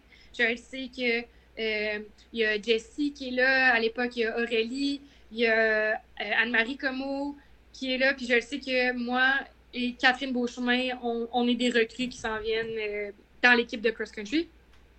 On est en quelle année 2019, euh, hein? 2018. 2018, OK. Ah, OK, ouais. Oui, oui, À l'automne 2018, dans le fond, début de l'année là, 2018. Exactement, c'est ça. Début d'année d'école, je veux dire. Exact. Fait que là, on s'entraîne ensemble, puis euh, l'objectif, c'est... À l'époque, les filles, l'année d'avant, avaient gagné par équipe la troisième position euh, en cross-country à Victoria. Fait que là, cette année, là, on sait, on sait c'est quoi. Euh, on, connaît notre, euh, notre, les filles potentielles qui peuvent être sur l'équipe et pointer pour les sports. Les cinq que j'ai nommés tantôt. Puis il y avait aussi Caroline Pomerleau puis Isabelle Turcotte. fait qu'on était les sept qui sont allés à voyons, en Ontario. Voyons, j'ai un blanc, là. Les, crosses sont tout le temps là-bas. Kingston? J'avais comme blanc. Et on est allé à Kingston. C'était là qu'il y avait les championnats canadiens e-sport. Puis, euh, dans le fond, c'est les cinq premières de l'équipe qui pointent. Euh, euh, je revis un peu le moment. Il y avait les gars, ils courent après après les filles, leur départ est après les filles. Fait les gars, ils sont sur le, sur le, bord du parcours, puis ils nous encouragent. Puis, moi, je suis à ce moment-là cinquième pointeuse, je suis la cinquième de l'équipe. Puis, je sais qu'il y a une très grande rivalité avec les filles de Queens. Et là, je sais que toutes les filles de Queens sont devant moi, malheureusement. fait que, tu sais, c'est comme, je sais pas qu'est-ce qui se passe, mais moi, je suis partie trop vite. Puis, j'ai fait une erreur de débutant. Je me suis dit, c'est les sports. Même si je pars trop vite, c'est pas grave, c'est le sport. Je vais être capable de continuer à la fin. C'est comme, c'est les sport. T'as pas le choix de continuer, tu sais. Mais à la fin, j'avançais plus. J'avançais plus. J'étais, je pense, sur le bord de comme perdre connaissance, honnêtement. Puis d'un côté, il y a toute l'équipe des gars qui sont en train de se faire leur warm-up qui me crient après. Puis il y a Félix-Antoine qui court de l'autre côté parce qu'il y a comme des banderoles là, pour déterminer euh, le parcours. Fait que les deux, ils me courent après. ils me crient qu'on on est en première position, qu'il faut que je continue à pousser. Puis là, je suis comme à la. Je sais pas si, François, tu l'as déjà fait, ce parcours-là, mais tu es comme à la fin que tu es dans le tournant, puis là, tu montes un petit pot plat, puis c'est l'arrivée. Mais je suis comme à ce moment-là, puis je bardasse de tous les bords, tous les côtés. Ma tête, elle, va de tout partout. Puis Félix, il me court à côté, là, après, puis il me crie que, genre, faut que je, faut que je rentre. Lâche pas, lâche pas. Au PT, là. Parce que ce qu'il faut savoir, dans le fond, l'équipe de Laval avait un top 4 ultra solide. Il y avait, ben, il y avait Jesse. Euh, puis... Aurélie était deuxième. Oui. Quatre, troisième. Jessie, 7 puis Como 8, je pense. Ou 6-7. Je me mélange peut-être entre 6-7 ou 7-8. C'est ça. Fait que les premières sont dans le top 10. Oui. Puis tout repose quand même sur la cinquième coureuse. Exactement, parce que c'est ça. De, pour ceux qui ne connaissent pas, c'est que c'est comme au golf, tu additionnes, tu essaies de faire le plus bas score, puis tu additionnes les, les, positions de, de, chaque coureuse. Puis donc, votre top 4, la plupart étaient devant les filles de Queens, mais il faut toi aussi faut que toi aussi tu sois pas trop loin derrière parce que sinon, si tu as plein de filles de Queens puis tu as fini trop loin derrière, ben le score va quand même être trop grand. Fait que en effet, ça repose sur toi. Puis tu le sais, tu sais qu'il y a plein de filles de Queens derrière, qu'il faut pas que tu perdes trop de position pour, pour que votre équipe puisse l'avoir parce que c'est le top 5 qui compte. Fait que vas-y. Ben, c'est ça. Moi, je suis partie super vite. Fait que je, faisais que perdre des positions dans le dernier tour. Fait que c'était un peu ça qui se passait. Puis euh, finalement, c'est ça, traverse la ligne, euh, je suis euh, hors de moi, je, je, suis comme, je comprends pas trop qu'est-ce qui se passe. Puis pas longtemps après, on annonce au micro que finalement, Laval a remporté les championnats canadiens par équipe, qu'on est l'équipe championne, blablabla. Bla, bla. Puis c'était quand même bien positionné, si je me souviens pas. C'était très solide, me semble, ta position. T'as mis 37. OK, oui, ben c'est quand même solide, pour, pour, pour, pour référence, il y a quoi, il y a une centaine euh, de participantes, puis c'est comme les meilleurs au pays, là, ben, je pense qu'à ce moment-là, sans compter euh, Catherine qui a fini 3, puis Jessie, puis Jessie, je veux dire, c'est deux filles qui sont dans les meilleures de l'histoire du Québec, les deux, les deux coureuses dans les meilleures euh, filles du Québec. Sans les compter, elles, je pense que 37, c'était la la meilleure position. Ça aurait été la meilleure position pour une recrue. Tu sais? Ouais. bref. Fait que c'est ça. Puis, euh, puis ça, ben en fait, cette victoire-là par équipe, c'est la première fois de l'histoire du Québec qu'une université québécoise remportait un titre canadien. Fait que ce que les gens savent pas, c'est que dans ma carrière, euh, autant au, dans les institutions, autant collégiales qu'universitaires, j'ai fait partie des équipes qui ont remporté pour la première fois de l'histoire les championnats canadiens en équipe de cross-country ah euh, féminine. Fait que ça, c'est quelque chose que les gens savent pas, mais que moi, je, je puis mon père, on sait que je suis vraiment fière puis je suis vraiment contente de ça. C'est vraiment euh, de, de, pouvoir le partager aussi. Euh, avec d'autres filles parce que c'est une ben équipe. Oui, parce que c'est gagné en équipe, c'est ça. Ouais. Mais c'est ça, il n'y a jamais eu, il a jamais eu d'équipe aussi bonne au Québec. Oui. Mm. Puis, ben, l'année d'après, euh, moi, j'ai eu la mononucléose à l'automne, puis j'ai eu une fracture de stress du sésamoïde. Fait que j'ai redshirt mon année rouge et or. Puis à ce moment-là. Ça, ça veut dire, pour, pour ceux qui ne savent pas le terme, c'est que tu t'entraînes, mais tu compétitionnes pas. C'est ça. Donc ça compte pas dans tes années d'éligibilité. Oui. Ben, en fait, je, je, me reposais plus à l'automne. Comme j'avais la mononucléose, j'étais pas capable de faire grand-chose. Ouais. Euh, fait que ça, tu sais, c'est ça. Bref. Puis le reste de l'année, je voulais pas perdre un an. En fait, c'est que si j'avais compétitionné l'hiver en athlétisme, ça l'aurait, j'aurais compté une année de cross-country aussi. Puis pour moi, c'était inconcevable gaspiller un année que j'ai même pas Ouais. avec Valentin Fletcher au complet. Fait que c'est ça, mais cette année-là, je pense que Félix a changé quelque chose dans ses paramètres, programmes d'entraînement, parce que euh, l'équipe a quand même connu moins de succès, même si on avait le, le même, euh, les, le même euh, Les- la même liste de par- de- d'athlètes. Fait que les filles, je, je me rappelle pas, je pense qu'ils ont fini quand même sur le podium, mais de façon individuelle, chacune des filles était déçue de leur classement. Puis à part Réal-Marie Como qui avait fini deuxième, je pense, à ce moment-là. Deuxième? Ouais. Ouais. Derrière Lucia Stafford. Puis, De- euh, derrière Gabriella Stafford. non, Lucia. Lucia, ah oui, la sœur de Gabriella. qui est- mais mais tu sais, c'est- elle est quand même très bonne aussi. Mais tu sais, des fois aussi, c'est. Tu peux avoir des, des, des bonnes puis des mauvaises années. Puis tu peux, ça peut être les, autres les- équipes qui ont des bonnes Avec années. les autres équipes, justement. C'est ça qui est rough avec le cross-country, c'est que tu peux moins bien voir. Pour, pour, pour savoir si tu t'améliores au cross-country, tu check si tu finis un. Tu peux pas vraiment te baser sur les temps, tu te bases plus sur les positions. Mais si les autres sont meilleurs, ben toi, ça va paraître moins bon. tu sais. Fait faut aussi voir ça. Mais euh, c'est c'est sûr, il y a tellement de facteurs. Mais ouais. Exact. Mais par contre, si je donne un exemple, je sais que l'année d'avant, les filles avaient fini toutes dans le top 10. Là, le top 20, ça avait été difficile. Puis pourtant, c'est quand même. Pour, je il y avait, Jessie était malade beaucoup cette euh, saison-là. Mais je veux dire, c'est quand même des filles qui, individuellement, sont dans les meilleures coureuses au pays. Fait que je pense que, tu sais, soit qu'il est arrivé quelque chose dans la planète d'entraînement cette année-là ou c'était une mauvaise journée, bref. Ben, tu peux avoir, tu peux avoir, tu sais, au CIS, là, tout, peut, tout peut tellement changer. C'est ça qui est intéressant. Ben, je sais plus CIS, au championnat du sport, mais bref, les Canadi championnats canadiens universitaires. Moi, j'ai rarement eu des bonnes courses là. Souvent, tu sais, je faisais, je finissais comme euh, troisième aux provinciaux, puis après ça, j'étais comme le, le 15e québécois, 10e québécois à finir dans la course aux Canadiens, tu sais. Fait tu peux vraiment pas bien. C'est possible d'être vraiment mal compétitionner quand tu as le gros feel puis t'es pas habitué. Puis comme il y en a que. euh, Je me souviens un gars qui, tu sais, j'étais bien plus rapide que lui sur papier, puis crime, il a fini euh, 30 places devant moi au Canadien juste parce qu'il est bien clutch, tu sais.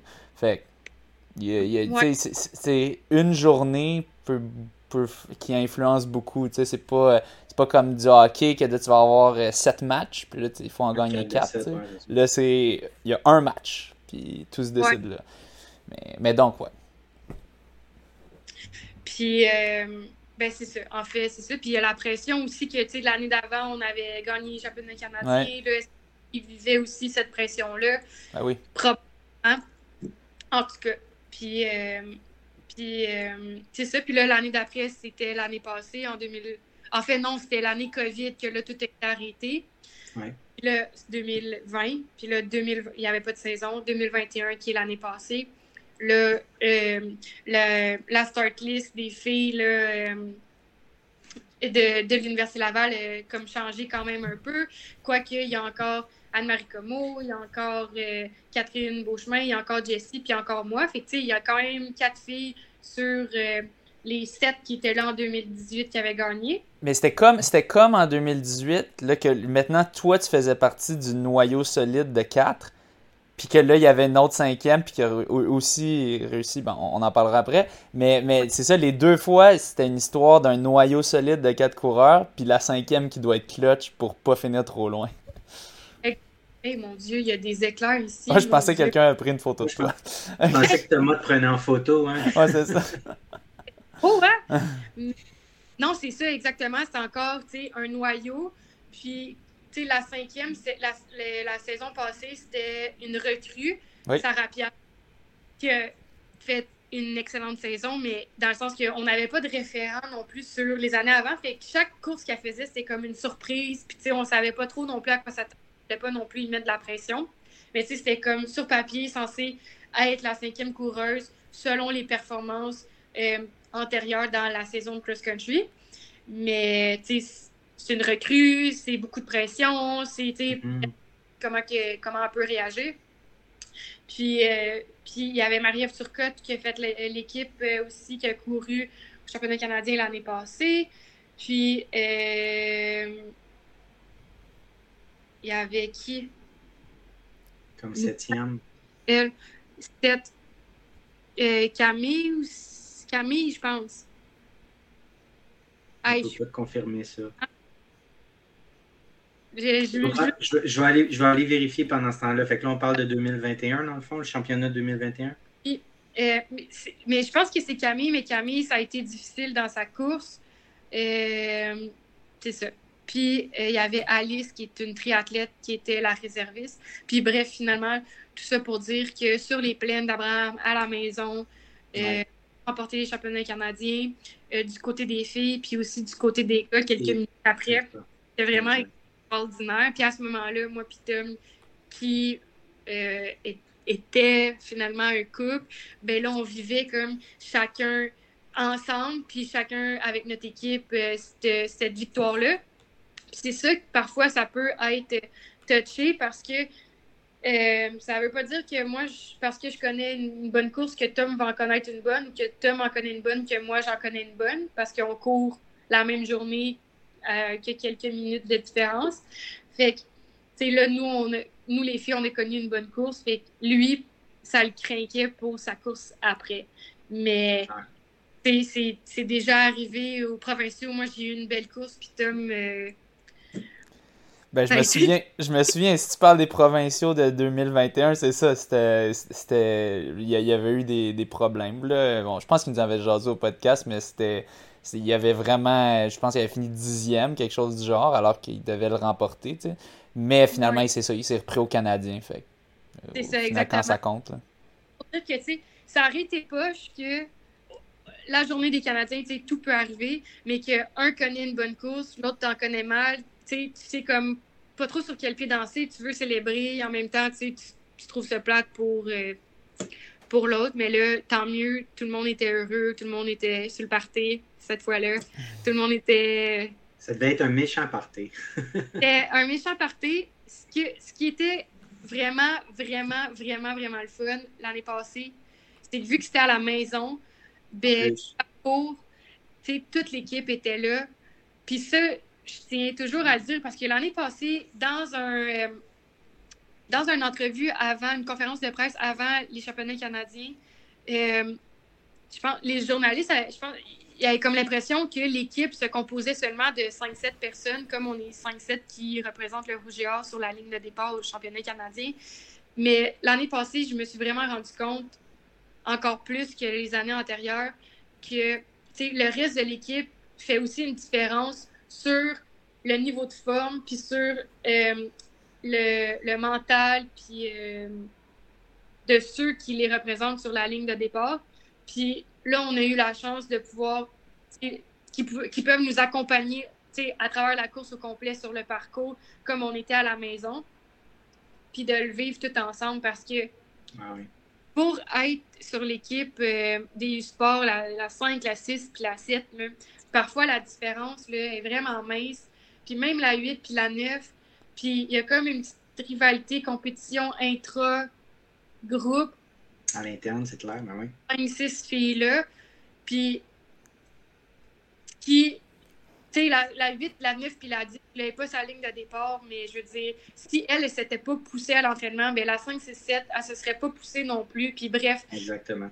Tu sais, tout le monde a été important, puis même même des gens qui, tu sais, que leur saison se termine aux provinciaux, puis que dans le fond, tu sais, ils font vraiment ça pour le plaisir, puis sont un peu moins compétitifs, mais ben, ils sont là puis ils apportent leur petit grain à eux aussi dans l'équipe. Autant que ce soit juste d'écouter si tu as des craintes ou même donner des conseils ou déstresser. Euh, c'est la fille qui fait des tresses, puis genre, elle nous met en mode plaisir avant, elle nous fait des bords. Ben, cette fille-là est importante parce que, tu sais, elle contribue à la chimie d'équipe. Puis on dirait que là, de, de le vivre sur les plaines, c'était encore plus, euh, sais, le spotlight était encore plus sur tout le monde, je trouvais. Ouais, mais c'est important d'être présent, juste d'avoir du monde présent, parce que c'est ça qui fait que tu as un bon groupe, une bonne cohésion, puis c'est ça qui, attire d'autres, les coureurs soit à rester ou même d'autres à venir, puis c'est ça que ça prend au final. Là, si c'est toujours du nouveau monde à chaque année, ça, va être dur de bâtir une grosse équipe là-dessus.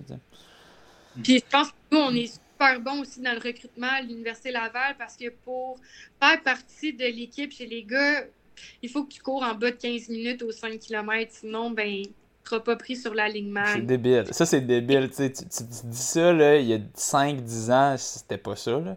On s'entend. Moi, moi, je me souviens pour McGill, quand, en 2013, quand j'ai rejoint, il disait qu'il fallait faire sub 16 sur 5 kilos, puis c'était pas vrai. Personne ne le faisait dans l'équipe. Personne. Fait là, mais eux, c'est vrai. Comme, faut vraiment, pour de vrai, que tu fasses sub, sub 15. C'est débile, là, quand même. Là.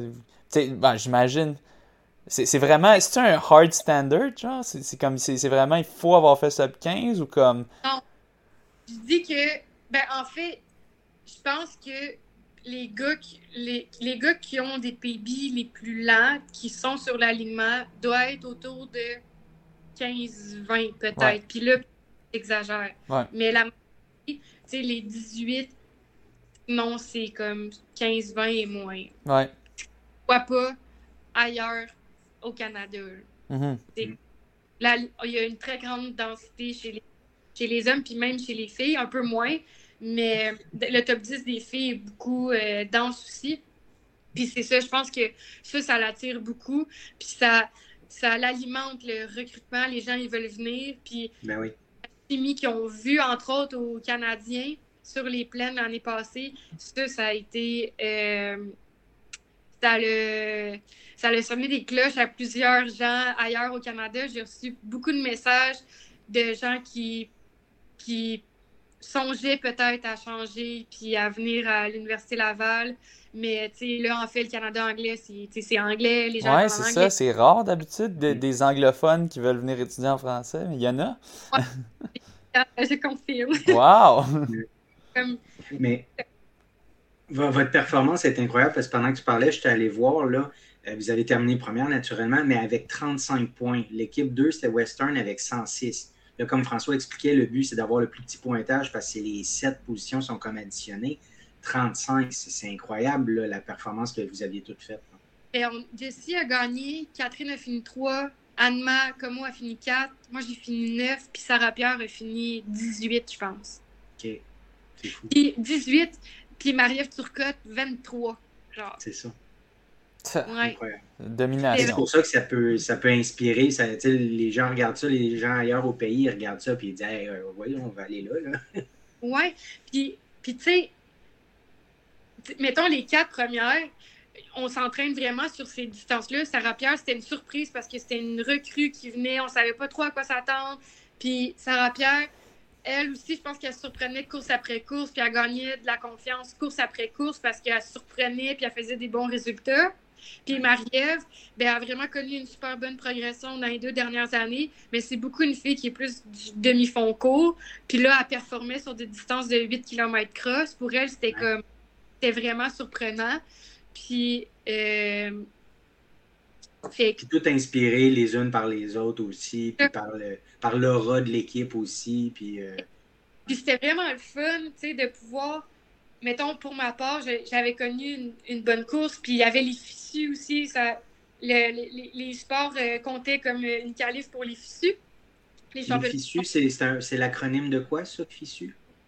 Euh, je sais pas si c'est l'acronyme de quoi, mais c'est le du monde universitaire qui était censé être au Portugal. OK. Puis dans le fond, tu dois être âgé de 25 ans et moins pour euh, être sélectionné sur l'équipe. Puis là, moi, quelques quelques semaines, peut-être deux semaines avant les sports, je me rends compte que, ben oui, il y a les fissus. Puis là, je me dis, ben j'ai peut-être une chance, tu sais. Euh, sur l'équipe, c'est euh, ils en prennent six, je pense. Mais là, je le sais que Anne-Marie Como n'est pas éligible parce qu'elle a 25 ans. Je connais une fille de UBC euh, Okanagan qui est, qui est plus vieille. L'autre fille de UBC Okanagan n'est pas canadienne, elle est britannique. Fait que bref, là, je comptais de même, puis je me disais, ben, j'ai des chances, des. Si, je connais une bonne course, j'ai des chances. Fait que là, je me motivais avec, euh, avec euh, cet objectif-là. Puis, euh, fait que bref, ce que je voulais dire, c'est que moi, en terminant en 9e, je savais que les fissus, ben, c'était comme certain.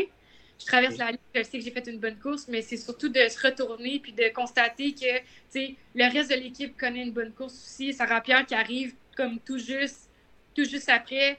Marie-Ève qui arrive tout juste après. Les filles ont couru ensemble. Ils se sont entraînés dans la course. Ça, c'était le fun, tu sais. Que de gagner, gagner en équipe, puis que, tu sais, il y en a une qui a, qui a vraiment pas bien fait, puis qui est déçue, puis qui est un peu off. Là, tout le monde pouvait être en mode plaisir, tout le monde était savouré la victoire. Ben oui. Puis pour ce qui est des fissures, finalement, avec le COVID, ça a été. Euh, ben, en fait, ça n'a pas été annulé. L'équipe canadienne a décidé de se retirer de la compétition. Euh, puis pour moi, ben, ça, ça représentait ma première. Euh, ça, ça, aurait représenté ma première équipe nationale. Ouais, c'est chiant. ouais, puis là, je vais être trop vieille. Mais mm. Plus tard, euh, au championnat canadien de cross civil qui était à Ottawa. Euh, cette course-là euh, était censée être des qualifs pour les mondiaux cette année, puis des qualifs pour les Panam puis les NACA qui étaient au Brésil puis à Honduras. bref, mais ça, moi, j'avais pas pensé tout ça dans mes Je m'en allais là-bas, j'ai fait l'équipe Québec. Tu sais, on dirait, à chaque année, je m'en vais là-bas, puis je suis comme, qu'est-ce que je m'en vais faire là-bas. Ben, c'est toujours comme deux, trois semaines après les championnats canadiens universitaires. Puis, puis t'es comme. Tu sais, après ça, après les championnats canadiens universitaires, ben, vous célébrez parce que vous avez performé, puis tout ça. Puis, fait que là, ben, tu continues encore à t'entraîner un, deux, trois semaines. c'est toujours un peu weird, en effet. Là. Ouais. Mm-hmm. Ben là, tu sais, moi, tu sais, j'ai tout le temps des meetings avant les courses avec Félix. Puis là, euh, tu sais, honnêtement, là, en toute transparence, je disais, hey Félix, je suis sérieux, je sais pas qu'est-ce que je fais ici. Genre, ça, je sais même pas si ça me tente de courir. Les conditions étaient exécrables, si je, me, si je me souviens bien. On avait fait la reconnaissance de parcours, c'était dégueulasse, le pire parcours que j'ai vu de ma vie, super dangereux. J'ai amené une paire de souliers de jog, ils sont scrapés pour le lendemain. Puis là, genre, je suis vraiment négatif. Puis là, mon père, je vous ai dit, toujours positif. Fait que là, il me dit, faut que tu changes ton mindset parce que là, quand demain, ça va commencer à être dur, si t'es déjà négatif, ben là, genre, ça va donner un avantage sur les autres. Fait que change tout de suite ton mindset. T'es consciente que t'es négatif, change-les, trouve une façon, bla bla. Mais tu sais, j'étais hyper consciente que j'étais négative parce que j'arrêtais pas de chialer. Puis ça me tentait pas de courir. Puis tu sais, j'étais comme sérieux, là, comme il faisait fret, me semble. Il fret. Il faisait hyper froid. Est-ce qu'il pleuvait ou est-ce qu'il y avait plu? Il y a plu parce que le parcours était hyper boiteux. Il y avait des. Puis ça avait, ça avait gelé, puis le lendemain, vous avez couru sur des traces de boîtes gelées, genre. Oui. Positif, la veille, c'était tellement dégueulasse que là, ça pouvait pas être plus dégueu le lendemain.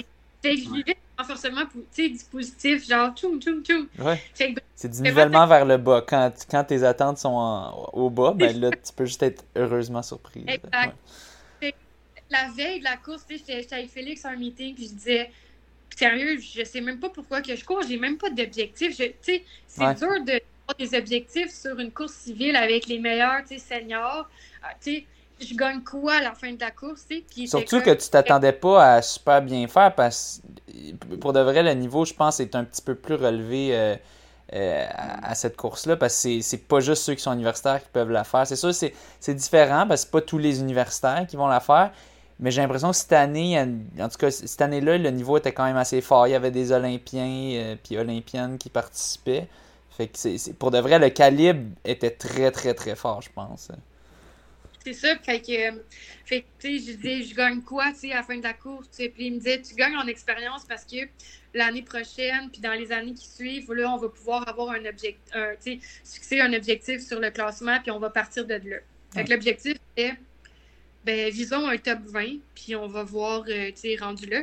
Qui est quand même ambitieux, là, comme, comme objectif, là, avec, le niveau qu'il y a là-bas. là bas puis l'année d'avant, qui était à Kingston, que j'avais couru en 2018 aussi, parce que les années, l'année passée, COVID, blablabla, mononucléose, fait que c'était en 2018 la fois que j'avais couru les civils.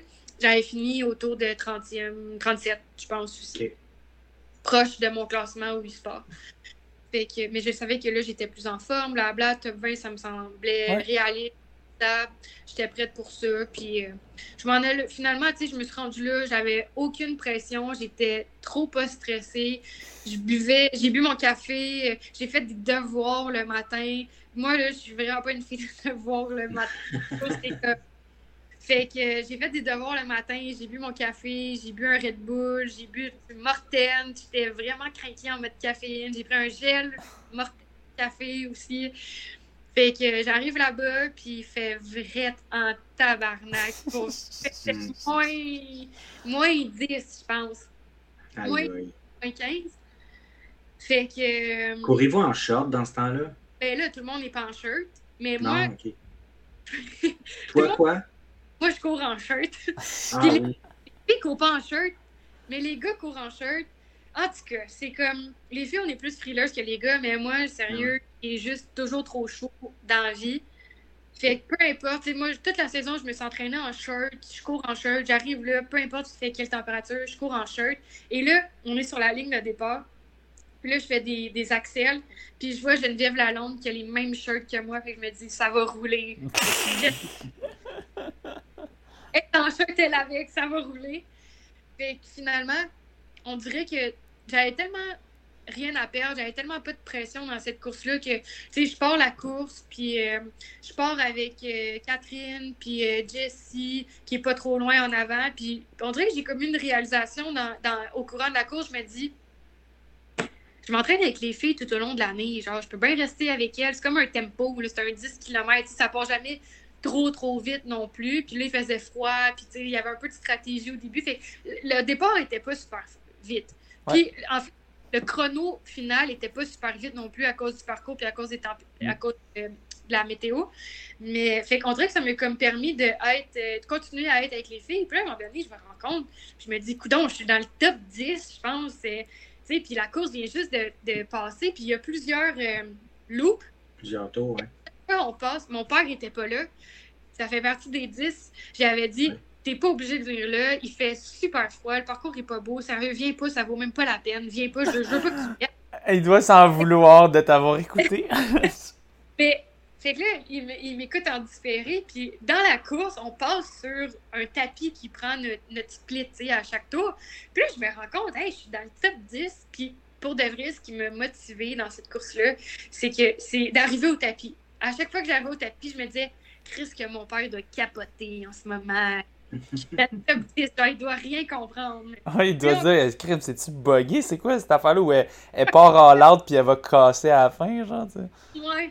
Puis, ben, tu sais, je me disais ça, mais je me sentais bien, puis j'étais comme, mon Dieu, ça va bien, puis mon père, il doit capoter. Puis là, à un moment donné, je suis rendue.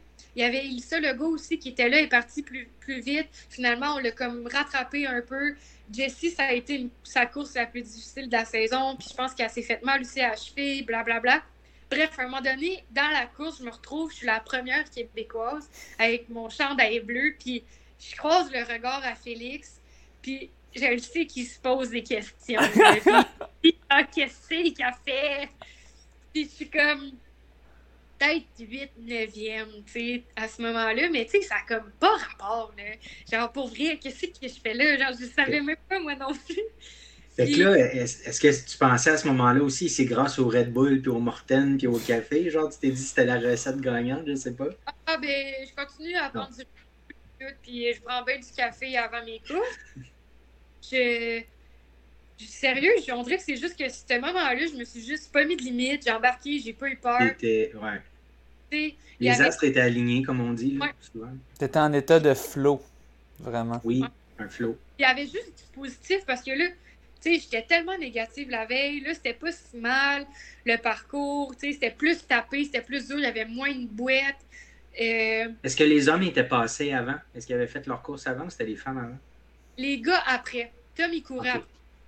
Mais c'était quand même les deux dernières courses, je pense. Ouais, parce qu'il y, y, a aussi les. Euh, les euh, là, ça, c'est senior que tu fais, mais tu junior, juvénile. Il y, a au moins deux autres catégories avant, ah. puis hommes et femmes. Exact, beaucoup. Puis il y a même des community race, blablabla. Oh, il, avait été bien magané juste pour vous. Là. Fait que, puis là, finalement, c'est ça, tu sais, moi, puis Catherine Beauchemin, on a couru quand même en côte à côte tout le long, ensemble, puis c'est vraiment, tu sais, c'est ça, là, je continue, là, puis là, je passe sur le tapis, puis je me dis, mon père doit capoter, mon père doit capoter, là, ça commence à être dur, je me dis, il faut que tu continues, t'arrives bientôt au tapis, hey, papa, il va capoter, tu sais, fait que finalement, c'est on part le, dernier tour, puis là, Catherine, elle, s'échappe, puis là, je continue à, pousser, puis blablabla, puis finalement, tu sais, je traverse la ligne, puis en sixième position, puis là, je regarde Catherine, hey, on vient de se classer pour les NACAC? Tu sais, c'est quoi. Tu sais, pour moi, ça n'a jamais été dans les objectifs au point où la veille, dans l'autobus, quand on se rendait à Ottawa, on parlait dans l'autobus, puis là, il y a Charles Gilbert Thibouteau, il vient me voir, puis il me dit Ah, Jadou, il faut que tu restes après les Canadiens, là, tout le monde peut faire le party, c'est la fin de la saison, blablabla. Puis là, je lui dis Honnêtement, je peux pas parce que euh, je me rappelle pas qu'est-ce que j'avais. J'avais quelque chose, euh, je pense, euh, avec mon stage ou avec l'école. Tu sais, je pouvais vraiment pas rester, puis honnêtement, ça me tentait pas, comme je vous dis. Là, non, c'est ça. Là, il n'y a plus d'esprit comme d'équipe mode e-sport, tu sais, ce fun-là est comme est passé, ouais. Oui, puis tu n'avais pas, allais là, tu disais que j'avais pas pas d'objectif. Tu voyais même pas ça, le NACAC, tu voyais même pas ça comme un objectif. T'sais. Fait que là, Chuck qui est à côté dans, dans l'autobus, puis il me dit Ah, commande, commande, commande. J'ai dit Hey, je vais juste rester si je fais les NACAC. Ah non! Il dit ça juste pour que. Pour t'en débarrasser pour le taire, tu sais, pour dire bon, ok, c'est bon, je vais aller me rasseoir, Jade, elle viendra pas. Parce que, tu sais, pour de vrai, tu aurais demandé ça à n'importe qui avant la course, c'était comme. C'était pas réaliste. Ah ouais. Moi, j'ai dit ça pour dire comme, regarde. Quand les, quand les poules auront des dents. c'est ça. Puis là, je traverse la ligne, puis je me dis, oh, calice, il va falloir que j'aille partir. Mais euh, finalement, je n'y ai pas été. Ah. Toi, c'était ma question, ouais. Non, été. Puis en fait, c'est ça. Ils prenaient les six premières. Là, moi, j'étais sixième. Ah. Euh, puis là, c'était pas comme je suis huit, puis j'espère qu'il y en a deux qui déclarent pas. Puis là, non, c'était comme. Garantie. Je l'ai faite. Puis, puis là, c'était les macaques et les Panames que je me classais. Honduras, puis euh, Brésil. Puis là, finalement, COVID, blablabla. Bla, bla, Là, on était à, on était à Flagstaff, puis là, genre, les NACAC, c'est censé être bientôt, puis on n'a pas de nouvelles. Puis là, c'est comme, ah, les NACAC sont annulés à cause de la COVID. Là, je me dis, calice, là. Genre, techniquement, mon rêve, là, dans la vie, tu sais, je veux dire, tout athlète aspire, je considère que tout athlète aspire à, aller au jeu, mais c'est pas ça qui détermine, tu sais, la prospérité, puis genre, ton niveau de satisfaction de, ton cheminement, tu sais. Puis moi, je veux pas non plus me dire, euh, je vais pas aux Jeux olympiques, euh, ma carrière, c'est de la merde, tu sais. C'est mm-hmm. comme le processus, puis tous les voyages, puis les rencontres, puis blablabla, qui m'allument. Mais en mode objectif, c'était, j'aimerais ça un jour faire une équipe nationale. Puis je me disais, honnêtement, clin d'œil, Mel Mirand, je me disais, c'est possible, Mel le fait, puis genre, c'est vraiment un beau modèle, puis une, bonne, une belle inspiration. Fait que je me dis, ça, ça me gardait euh, sur ma soif de vouloir euh, réaliser ça. Fait que bref, je reviens sur les macaques, blablabla, je me dis, c'est pas vrai, tu sais, je me classe sur trois équipes, puis finalement, genre, il y en a pas qui arrivent. Puis là, finalement, ça arrive, les Panames, puis là, finalement, ils en prennent, euh, ils en prennent quatre. Puis là, je suis comme, tu dois me niaiser. Pourquoi ils en prennent quatre? Parce que là, ça a changé, je pense, à cause des restrictions sanitaires. je sais pas. Ça, c'est chien, là. Ça n'a aucun bon sens, Colin. Tu t'annonces que ça va être 6. My God. Ouais, fait que là, je suis comme stressée, mais en même temps, je sais que Geneviève Lalonde n'ira pas. Puis là, je dis à Félix, est-ce que tu penses que je devrais écrire aux filles, genre, pour savoir s'ils vont? Ouais. Puis là, ben, tu pourrais leur écrire. Fait que là, j'écris à Geneviève Lalonde, J'écris à Victoria Quotes, Coach. Euh, Catherine, elle savait pas trop non plus si ça y allait. Euh, Alexandra Luki, en tout cas, bref, tu sais. Puis là, j'écris à Alexandra Luki, est-ce que tu penses que tu vas participer au Panam, blablabla, en anglais? Puis là, elle me dit, ah, je savais même pas qu'il y en avait, je vais aller déclarer. Je, viens de, je viens de me tasser encore, tu sais. En... Tiré dans le pied. ouais. Mais finalement, tu sais, au bout du compte, euh, il prenait, c'est ça, c'était les quatre premières positions euh, dans le ranking des championnats canadiens qui étaient automatiquement sélectionnés. Puis après ça, il regardait les performances. Il fallait que la fille ait participé à la saison de cross-country au courant de l'automne. Puis, puis il pouvait regarder ses performances euh, en athlétisme au courant de l'hiver. Mais moi, comme ça m'avantage pas, euh, ce processus-là, parce que les filles que j'ai battues au championnat canadien, c'est toutes des filles qui courent en bas de 16 minutes sur 5000 mètres. Ah ouais, c'est des, c'est des, c'est des, vraiment des athlètes de haut niveau. C'est vraiment surprenant que tu aies réussi à les battre à cette course-là. C'est pour ça que tu t'attendais à tes top 20 euh, optimiste. Fait que là, je me dis, ben là, c'est quoi ce processus de décisionnel-là? Genre, surtout, surtout que c'est pour une course de cross-country, c'est pas pour une course de piste, tu sais. Ouais. Mm. Mais tu sais, les filles, côté, c'est ça. Je me dis, ah, ça m'avantage pas, fait que c'est quoi, j'y irai pas. Mais là, finalement, euh, c'est ça. Les filles, ils ont pas été. Il y avait Catherine, euh, Alexandra Lucky, qui a été ma roommate, finalement, là-bas au Brésil. Moi, Ali Ginter, Jessie, le processus décisionnel, lui, là, comme avantagé, elle, parce que elle n'a pas connu une bonne course, mais elle avait participé dans cette autre cross-country, puis elle avait connu une bonne saison euh, de mhm. indoor. Fait qu'elle aussi, elle a été sur l'équipe. Puis ce qui était vraiment magique, c'est que Tom a fini aussi sixième au championnat canadien. Fait que lui aussi, il se glissait sur l'équipe euh, nationale pour les Panames. Ben, lui aussi, c'était par le processus de sélection, dans le fond, parce qu'il ne prenait pas automatiquement le top. Euh, c'est ça. En fait, même chose pour lui il savait que Charles n'y allait pas, puis il savait que Lou Bruchet n'y allait pas. Fait que lui, tu sais, il savait déjà qu'il rentrait dans les quatre premiers. OK. Mm. C'est bien que c'était pas mal sûr, parce qu'il fallait quand même qu'il décide, là, mais les, les, chances étaient de son côté, là, à moins qu'il y ait une décision un peu chienne, un peu controversée. Mais l'affaire, c'est que, tu sais, moi, les filles qui ont fini en avant de moi, je, je les connaissais pas, fait que je pouvais pas être sûre à 100%, OK, ils vont pas. Mm. Versus Tom, c'était comme, ben, Charles, c'est son chum, fait qu'il euh, dit j'y vais pas, il va pas, il sait que il se glisse euh, une, une ah position. Euh, hein? Puis ça, c'était la deuxième équipe nationale à Tom. Fait que les deux ensemble, on se fait notre stock à la maison, on dépack, nanana, on fait nos valises, puis Pepto-Bismol, on, on plaît tout ensemble, puis fait que ça, c'était vraiment cool. Puis là-bas, ben, ça a été moyen, là, moi, là-bas, honnêtement il a fait chaud, hein, une semble de mémoire. Ouais. Puis, comme je vous ai dit, moi, je suis en shirt. Ouais. Là, j'arrive au, Brésil, puis il fait 39. Moi, je suis pas du tout la chaleur. Au point où fallait qu'on s'adapte à la chaleur, comme s'acclimater, mais là, on n'a pas de sauna, on n'a pas de spa. Puis à notre ancien appart, on n'avait même pas de bain, on avait juste une douche. C'était que là, on se disait, genre, sérieux, c'est quoi qu'on fait pour s'acclimater? Puis là, euh, le gestionnaire de notre euh, appart, c'est euh, l'oncle Atom. Fait que, bref, on avait des réparations dans la maison. Fait que finalement, on pouvait aller au 406, puis il y avait un bain. Fait que là, on s'acclimatait avec le bain, puis la douche, la vapeur, le chauffage. Là, la... Quoi? la première fois qu'on a fait ça, tu sais, c'est pas. Je veux dire, il y a personne qui habite au 406. L'appart est vacant. Mais c'est pas chez nous quand même. Fait que. bref. Moi, puis Tom, on est dans le bain là-bas, blablabla, on essaie de s'acclimater, ça, ça coule, il fait chaud. Lui, il se lève, il s'en va dans la douche pour se laver parce qu'il a chaud. Ici, il me dit, hey, tu feras attention, mais que tu te lèves, genre, je t'étourdis. Là, je dis, OK. je, me, je me lève tranquillement, je me mets à genoux, je me, je me mets, tu sais, euh, c'est ça, je me, je me étape par étape pour. Euh, parce que moi, je fais des chutes de pression quand même facilement. Mais c'est quoi cette affaire-là? De... À ce point-là, mais, combien d'heures vous êtes resté dans cette salle de bain-là?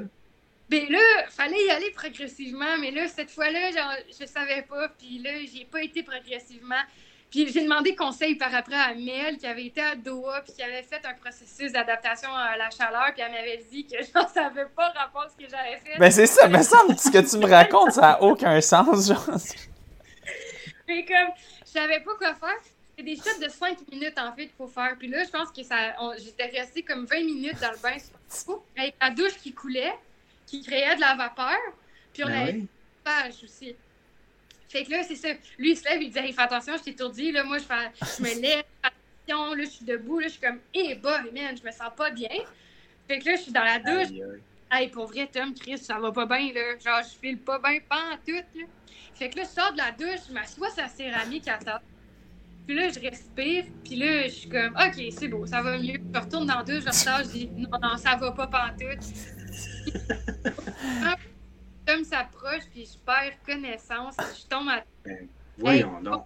Convulsion, les yeux à l'envers, tout. Puis là, je me réveille. Puis là, Tom, il me criait après, puis il était comme Jade, Jade, Jade. Puis là, je dis, ben voyons, j'ai une petite perte de connaissance. Puis là, il- puis là, bref, c'est la, c'est la fin de l'histoire, mais c'est juste pour dire que là, moi, je m'en allais au Brésil. Puis moi, dans mon adaptation à la, au- à la température, j'ai perdu connaissance dans l'appartement 406. Je me dis, qu'est-ce que je vais faire? Ça va être de la. Mais C'est clairement, c'est clairement la preuve que tu supportes pas la Mais, chaleur. mais, mais, ben- ben- mais en même temps, en même temps, c'est un, c'est un peu extrême ce que tu faisais. Peut-être qu'une personne normale aussi, là, ça serait euh, un peu pas senti bien, là, mais, mais en toi en plus qui fait des chutes de pression facilement, euh, c'était pas. euh, Ouais.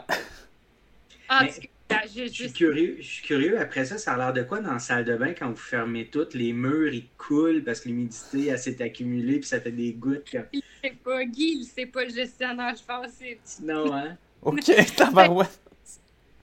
Non, mais j'y ai dit, mais j'ai... on n'a pas pensé à ça. Ok. Non, ben, je comprends.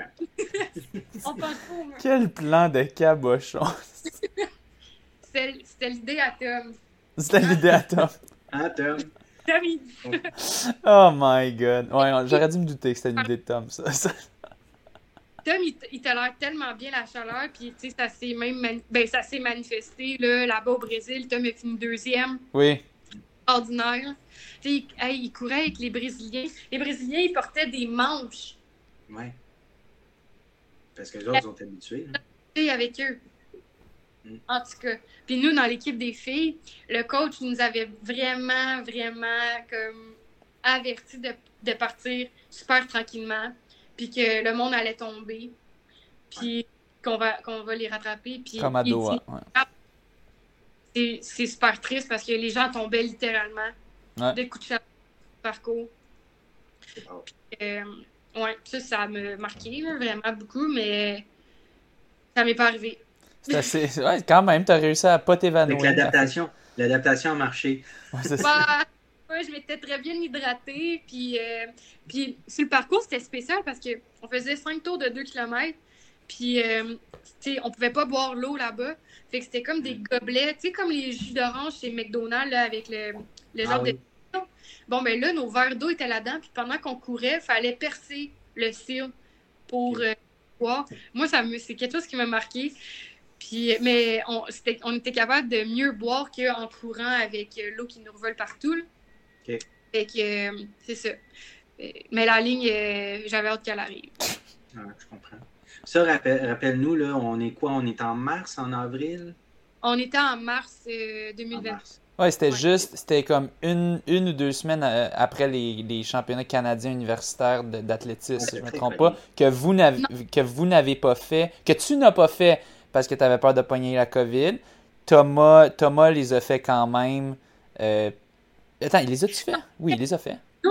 Et on n'a pas fait les provinciaux. Ah, c'est ça, c'est les provinciaux, c'est ça, oui, oui, oui. provinciaux pour pouvoir prendre l'avion pour aller au Brésil. Il fallait qu'on se fasse tester tout le temps. Oui, Plus, eh, bon, l'équipe nationale est là, genre, c'est pas vrai que je vais pogner le COVID. En plus, ça popait partout. ouais. Et, euh, puis là, le monde qui sont allés aux provinciaux, en plus, tout le monde a pogné le COVID là-bas. Ah ouais. Il servait de sélection aussi pour les U-Sports de track. Bref, on s'en va au, au Paname.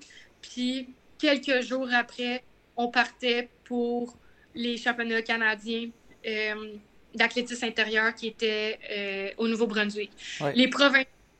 Moi, j'étais déjà classée aux 3000 mètres. Je me serais servi des, provin- des provinciaux pour me classer aux 1500 mètres. Mais là, c'était comme un choix qu'il fallait faire. Est-ce que je prends le risque? Ouais. Bref, pas grave.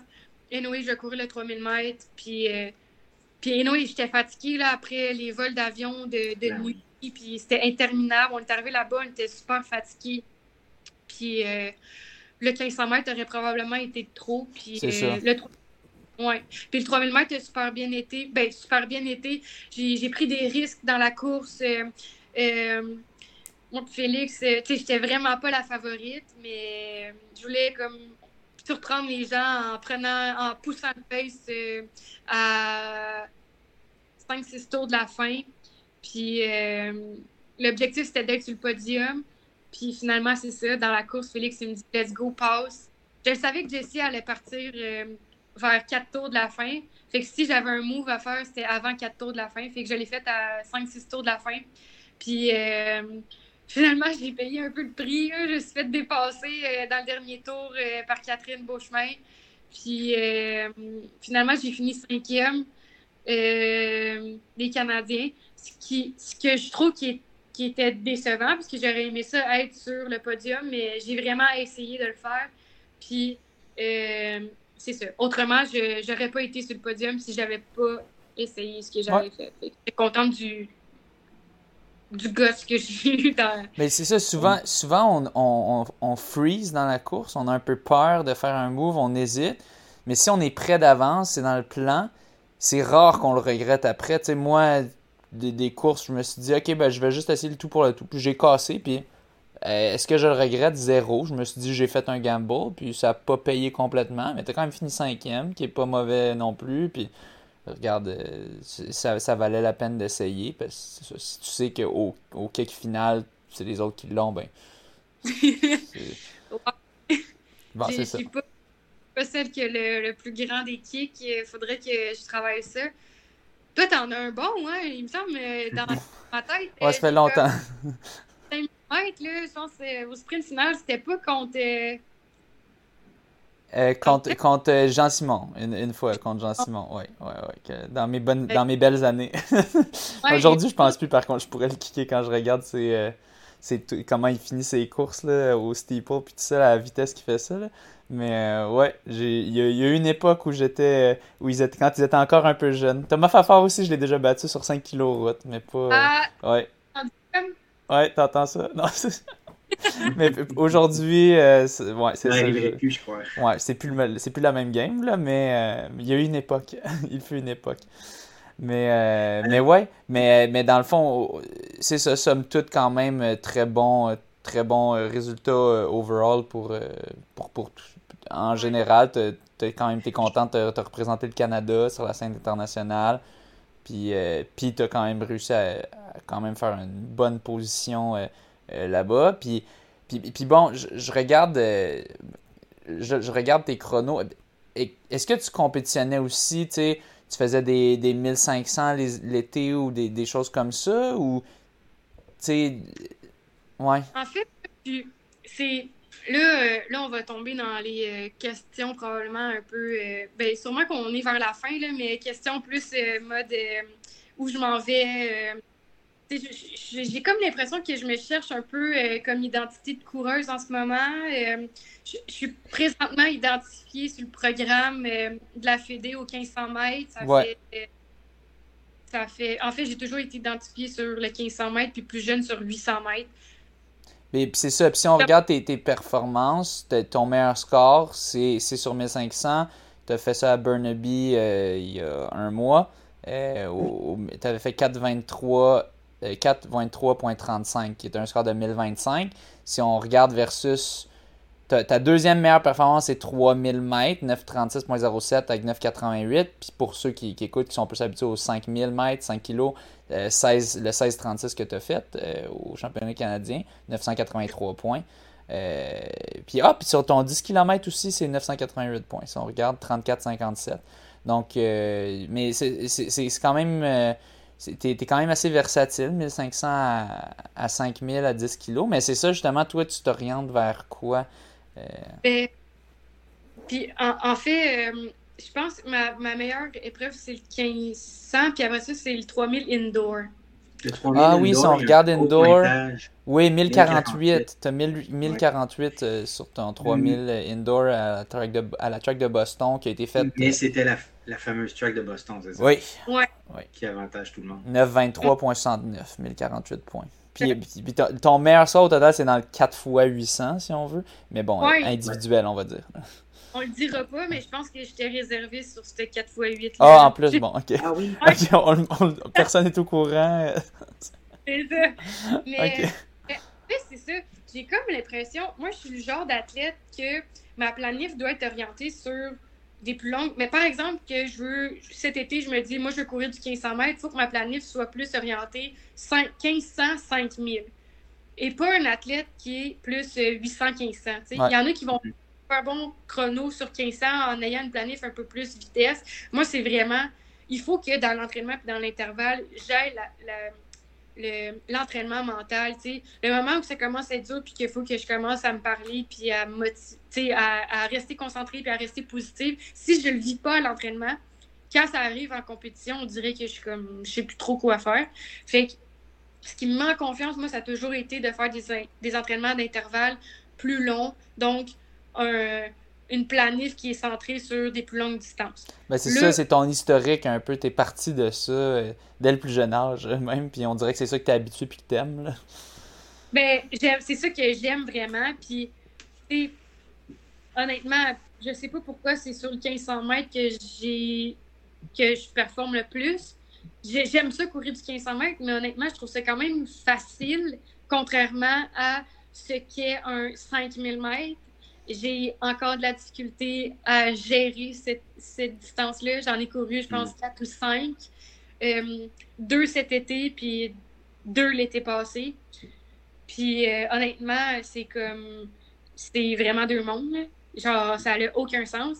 Puis, tu sais, les entraînements que je fais me montrent, tu sais, me, me confirment que je suis en forme pour courir au moins sub 16-20.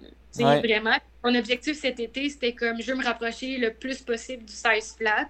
Puis je le sais que c'est dur, mais je le sais que c'est réalisable, puis je le sais que je suis capable. Je le sais que je au fond de moi. Quand j'arrive en pratique, on dirait que la gestion de course, le pack est encore plus important. C'est comme, il y a beaucoup de, de tu sais, sur 12 tours et demi, il peut arriver bien des affaires versus 3 tours et 3 quarts sur un 1500 mètres, tu sais. Je, regarde, je regarde tes temps sur 5000, autant ben, 5 km route ou 5000 pistes, tu es à une seconde de distance. Y en a-tu un que tu préfères que l'autre? Quand tu parles de battre le 16-20, dans ta tête, c'est-tu sur piste ou aussi sur route, ça serait la même chose? Euh, ben, en fait, j'ai couru euh, au lac Beauport 16-33 au début de la saison. 5 km de la clinique de la course, ouais. Clinique du coureur. Oui, exactement. Ce qui me confirmait que j'étais en forme. Puis en même temps, cette course-là, euh, j'ai parti mon premier kilo, c'est euh, en descendant le premier kilomètre, mais j'ai quand même parti en comme 3-3, 3-5, mon premier kilo. Ça a été extrêmement dur le dernier kilomètre. J'avais aucune ouais. dans cette course-là à la fin. mais c'est juste pour dire que 16-33 sur route, sur un parcours qui est relativement vite, euh, mais en partant vraiment trop rapidement, ça me, ça, ça me montrait que qui avait sais, que. il, y a un, potentiel, il y a une possibilité, là, claire de. Puis, moi, cet été, je voulais bien performer sur 5000 mètres. Euh, C'était ça mon objectif de l'été. Puis, euh, mais là, avec l'école, ça rendait ça un peu plus difficile parce que j'étais en stage tout l'hiver. Puis là, le Brésil, les championnats canadiens au Nouveau-Brunswick, le camp à Flagstaff. Bref, mon stage s'est comme décalé jusqu'à fin mai. Un stage en quoi, excuse? En criminologie. OK, oui. Oui, c'est vrai, on l'avait... J'étais au courant, mais je me souviens plus pourquoi, mais on... On n'a pas parlé encore à l'émission, là, mais... Euh... Ouais. je travaillais euh, auprès de l'organisme communautaire Motivation Jeunesse, qui travaille auprès de jeunes vulnérables, jeunes adolescents, jeunes adultes.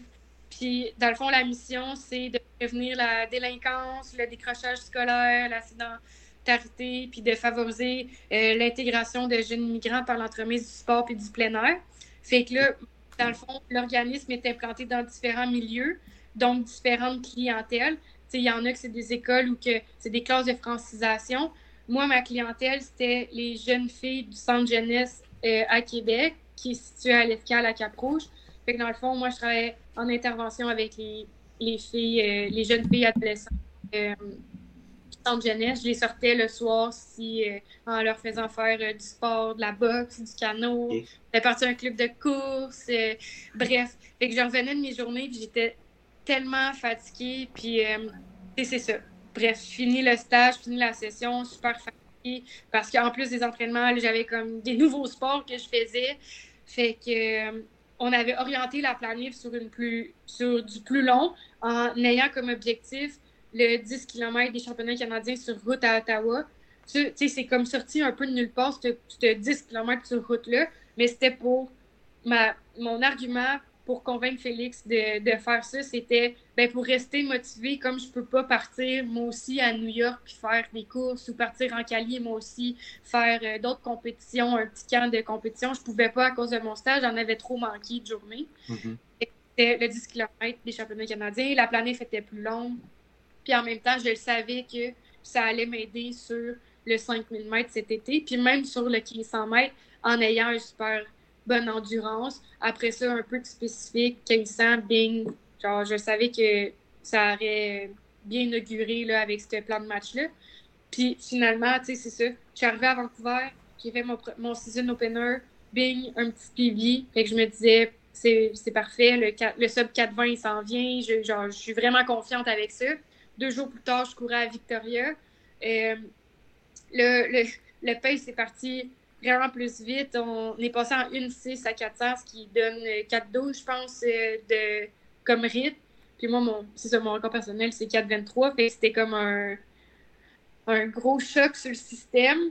Puis euh, dans, cette course-là, à 1000 mètres, j'ai fait un pli de 3 secondes. Mais finalement, au bout du compte, j'ai cassé puis j'ai couru 4-24. Mais, mais tu sais, cette course-là m'a montré que. Ben, 4-24, tu parles. C'est quoi le 4-24, excuse?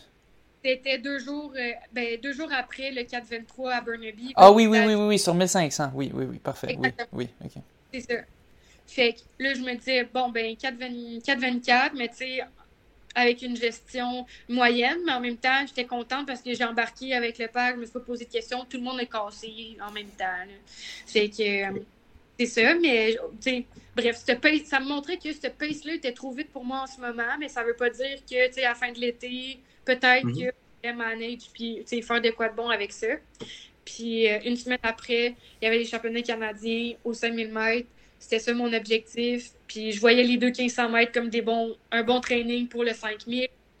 Félix était plus ou moins d'accord avec mon plan de match. Moi, j'ai dit, je m'en fous. Là, j'ai de l'air super téméraire, là, puis dans mes plans de match. Mais c'est parce qu'il y a, y a une course que j'ai pas tout embarqué avec le, pack. Puis parce qu'il avait accéléré pour seulement un tour, moi j'ai eu peur. Je me suis dit, j'ai pas, j'embarque pas avec eux, ils ont accéléré, ça va être de même pour le reste de la course. Puis finalement, ils sont comme revenus sur un bon pace. Puis moi, j'ai couru tout le long de la course tout seul. Puis à la fin de la course, j'étais vraiment déçue, fâchée. J'étais triste contre moi. Je me suis j'étais comme, t'as même pas eu, t'as même pas osé, tu embarquer. T'as même pas, tu la course était déjà perdue d'avance en n'essayant pas. Tu j'ai couru la course toute seule. Je, pense, je pense que la plupart des regrets de course, c'est presque tout le temps, c'est de pas avoir euh, s'être essayé. C'est très rare que tu entendes quelqu'un dire Ah, euh, je suis allé avec la personne. Ben, c'est pas ultra rare, mais c'est quand même plus rare, je trouve, d'entendre Ah, je suis allé avec la personne, puis là, euh, finalement, j'aurais pas dû. Souvent, peut-être que tu dis Je suis allé avec la personne, j'ai cassé, mais au moins, je suis content d'avoir essayé. Exactement. Exact. moi, cette course-là qui m'a comme traumatisée, à partir de ce moment-là, je me suis dit, moi, plus jamais, je mets le pied sur la ligne. Puis, je me donne même pas la chance, tu sais, d'essayer. Fait que, De compétitionner, tu sais. Exact. Fait que là, on est jamais dans le Canadien. Puis, j'ai à Félix, moi, genre, Gabriella Stafford n'est pas là, elle est blessée. Eux sont pas là, pas là, pas là, pas là. Genre, le pack sera. Puis, j'avais fait mes recherches, j'avais regardé les dernières années. Les 5000 mètres, c'est rare qu'ils se gagnent en bas de 16 minutes. Oui, c'est souvent très stratégique. Là. Exact. Et je me dis, quand même bien que les filles, parce que la meilleure fille, c'était euh, Gracelyn Larkin qui était inscrite en 15-29. Je me dis, bon, ça va être stratégique, mais elles sont stratégiques, là, son pace stratégique, ça va être un bon pace pour moi pour faire un PB. Fait que peu importe, genre, elle, mm-hmm. elle, de courir sur un rythme de 16-20, c'est du jog pour elle, mais pour moi, c'est comme, c'est un bon rabbit, là, tu sais. Fait que ouais. elle, puis finalement, euh, le troisième kilomètre, les filles, ils droppent un 3-10 à peu près, autour de 3-10. Puis, ben là, moi, j'étais encore avec elle, mais j'étais au, bout de ma vie. Puis finalement, tu sais, j'ai cassé, puis j'ai fini en 16-36. Puis, mais tu sais, à 3000 mètres, j'étais sur un pace de 16-15. Bref. mais tu sais, tu sais que tu la shape pas. C'est ça. C'était une question que je vais te poser parce que tu disais euh, bon, tu, disais que tu étais déçu de ta course à Québec parce que tu visais, euh, tu savais que tu pouvais, tu visais sub 16-40 pour te classer. Finalement, c'était correct le classement, mais bon, je pense que c'était ton père qui avait mentionné que tu savais que tu étais en shape pour 16-20. Mais là, ma question, c'est ben, comment tu sais que tu es en shape pour 16-20? Ben, c'est ça, c'est à cause du 5 kg route, clinique du coureur, que tu es parti avec Jessie. Il y avait toi et Caroline Pomerleau qui étaient allés avec Jessie, que Jessie était sur un autre beat, puis que là, ben, au final, vous avez pas mal cassé. Fait que tu as fait 16-34, je pense, mais dans une course zéro optimale. Fait que oui, clairement, tu as le potentiel pour un, 16-20, c'est couru de manière plus, euh, plus stratégique, plus optimale, tu sais. Fait que, euh, ben, bon, faut juste que ça vienne, faut juste, ça, va prendre les, bonnes conditions de course, euh, peut-être avec un Rabbit qui peut faire un, un 3000 mètres, quelque chose du genre, ou, ou juste un, bon field, puis que ça, ça, elle va pas donner comme une accélération à 3,10 à 3 kg, tu sais, quand, quand, là, pas mal où c'est tough, là. Ben, c'est ça, tu moi, je, veux dire, je vis avec un spécialiste de 5000 mètres, fait que je lui pose bien des questions. Puis, tu sais, lui, ben, c'est sûr que si dans mon troisième kilomètre, je me mets à dropper à mon pace 3000 mètres, ben, c'est sûr que j'explose moi aussi, tu sais. Fait que moi, après ce 5000 mètres-là, c'est sûr que je me suis. Je me suis, ben, pas remis en question, mais j'ai remis. Non, pas remis en question. Je me suis questionnée à savoir. Euh, je suis vraiment en forme, je suis, à me poser des questions, puis en en parler avec Félix. Puis Félix m'a comme confirmé que c'est comme la pire gestion de course pour faire un pied, tu sais. j'ai essayé ce que, ce que je voulais, puis Félix était, était correct avec ça. Il était en accord parce que moi, c'était ça qui me motivait. bref, mais il m'a dit tu aurais fait un meilleur temps si tu étais embarqué avec le deuxième pack. Mais j'ai dit mais moi, genre, je suis pas venu au championnat canadien pour courir avec le deuxième pack, je voulais embarquer avec le premier. C'était pas, tu sais, mon objectif, moi, en, étant sur la ligne, c'était pas de m'assurer de courir sub 16.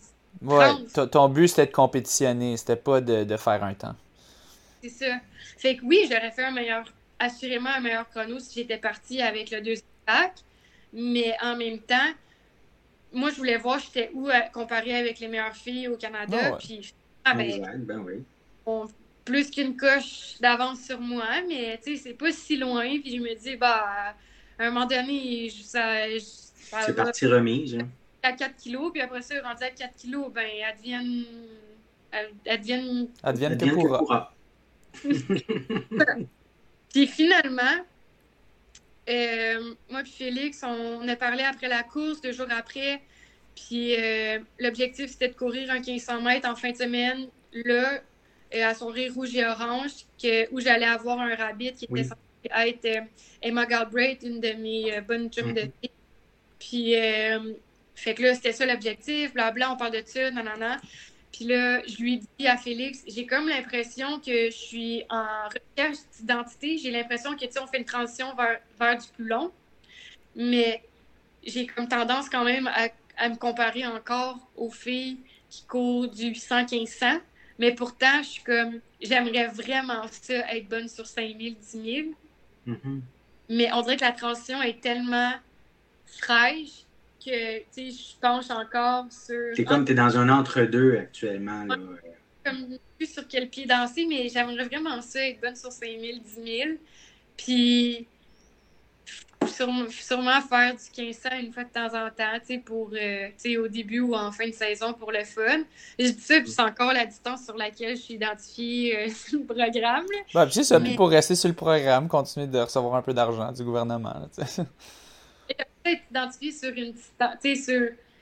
J'ai l'impression que ça me représente les plus longues distances, comme je me définis vraiment comme une coureuse de cross-country, puis j'ai l'impression que, tu sais, 5000, 10 000, c'est comme vraiment plus dans les mêmes branches que 1500 mètres. Oui. Fait que, bref, en en parlant comme ça avec Félix, là, on venait à la conclusion que, OK, j'allais courir à la soirée rouge et orange. Puis là, je lui dis, je lui lance, et là, pour la saison de cross-country, qu'est-ce que tu penses qui serait le plus optimal? Parce que initialement, le plan, c'était après les Canadiens off-season, on se prépare pour les crosses. Mais là, comme je n'avais pas atteint mes objectifs aux 1500 mètres, ben, on en, on en faisait une dernière, qui était deux, trois semaines après les championnats canadiens. Fait que là, je lui dis euh, qu'est-ce qu'on fait pour les championnats, qu'est-ce qu'on fait pour euh, la saison de cross-country, blablabla, pour l'optimiser. Puis là, il me dit ben, tu as deux options. Soit que tu prends ton off maintenant, puis là, il me dit ça un peu en riant, ou genre, tu cours ton 1500 mètres, tu aller gruger une couple de petites secondes là pour faire un record personnel en bas de 4,20, qu'on sait aussi que c'est vraiment réaliste, puis euh, que je l'ai, puis les entraînements le montrent. Euh, puis après ça, tu prends ton off. Puis là, je suis comme, ah, c'est une bonne question. Tu me laisses-tu le temps de. Pour vrai, je suis comme, tu me challenges quand même. tu me laisses-tu Mhm. la fin de la journée pour y penser? Puis là, il me dit. euh, ben, en fait, il me dit euh, reste à voir avec toi si d'aller gruger les, les quelques petites secondes vaut plus que de te préparer pour les crosses. Puis là, c'est là que je lui dis ben là, laisse-moi le temps d'y penser. Parce qu'au fond de moi, je le sais que le sub 420, l'entraînement est là, tu sais. Mm. Je- Mais puis là, juste de le faire, ce serait comme de le con- concrétiser sur papier. Ouais. Mais là, tu sais, à quel, à quel prix de l'avoir sur le papier que de me préparer tout de suite pour ma saison, tu sais? Fait que là, Félix, tu sais, il, me- il me coupe puis il me dit Ah, c'est beau, tu prends ton off-season. Puis là, je dis Ben là, attends, laisse-moi le temps de. Puis là, il me dit Non, c'est bon, genre, c'est maintenant à la table à Langley que c'est décidé, tu prends ton off-season puis on se prépare pour les crosses puis ça va rouler.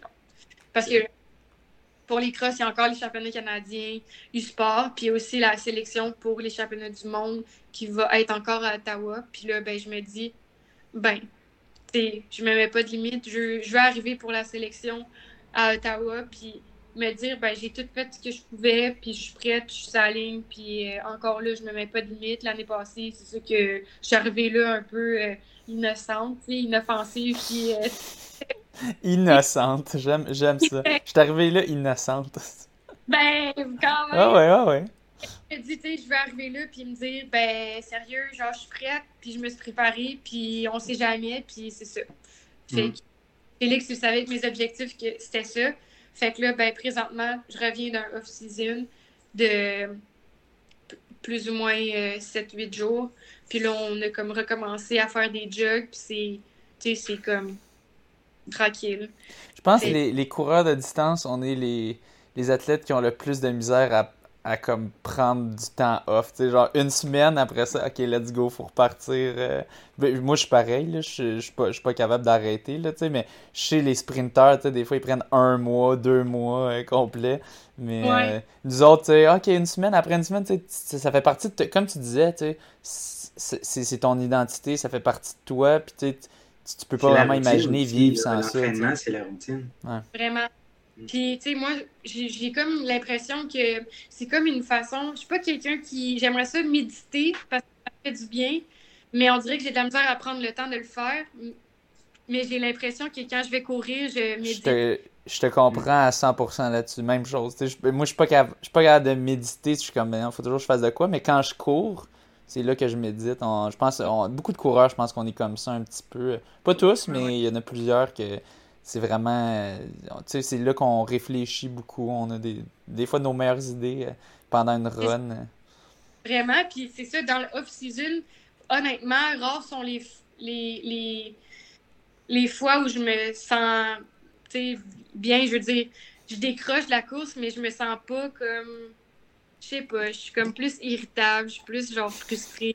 Sait que genre, je suis moins sérieux, tu sais. Puis pourtant, c'est comme tu décroches, tu fais d'autres choses, comme que tu te permets pas nécessairement de faire pendant, de faire pendant ta saison.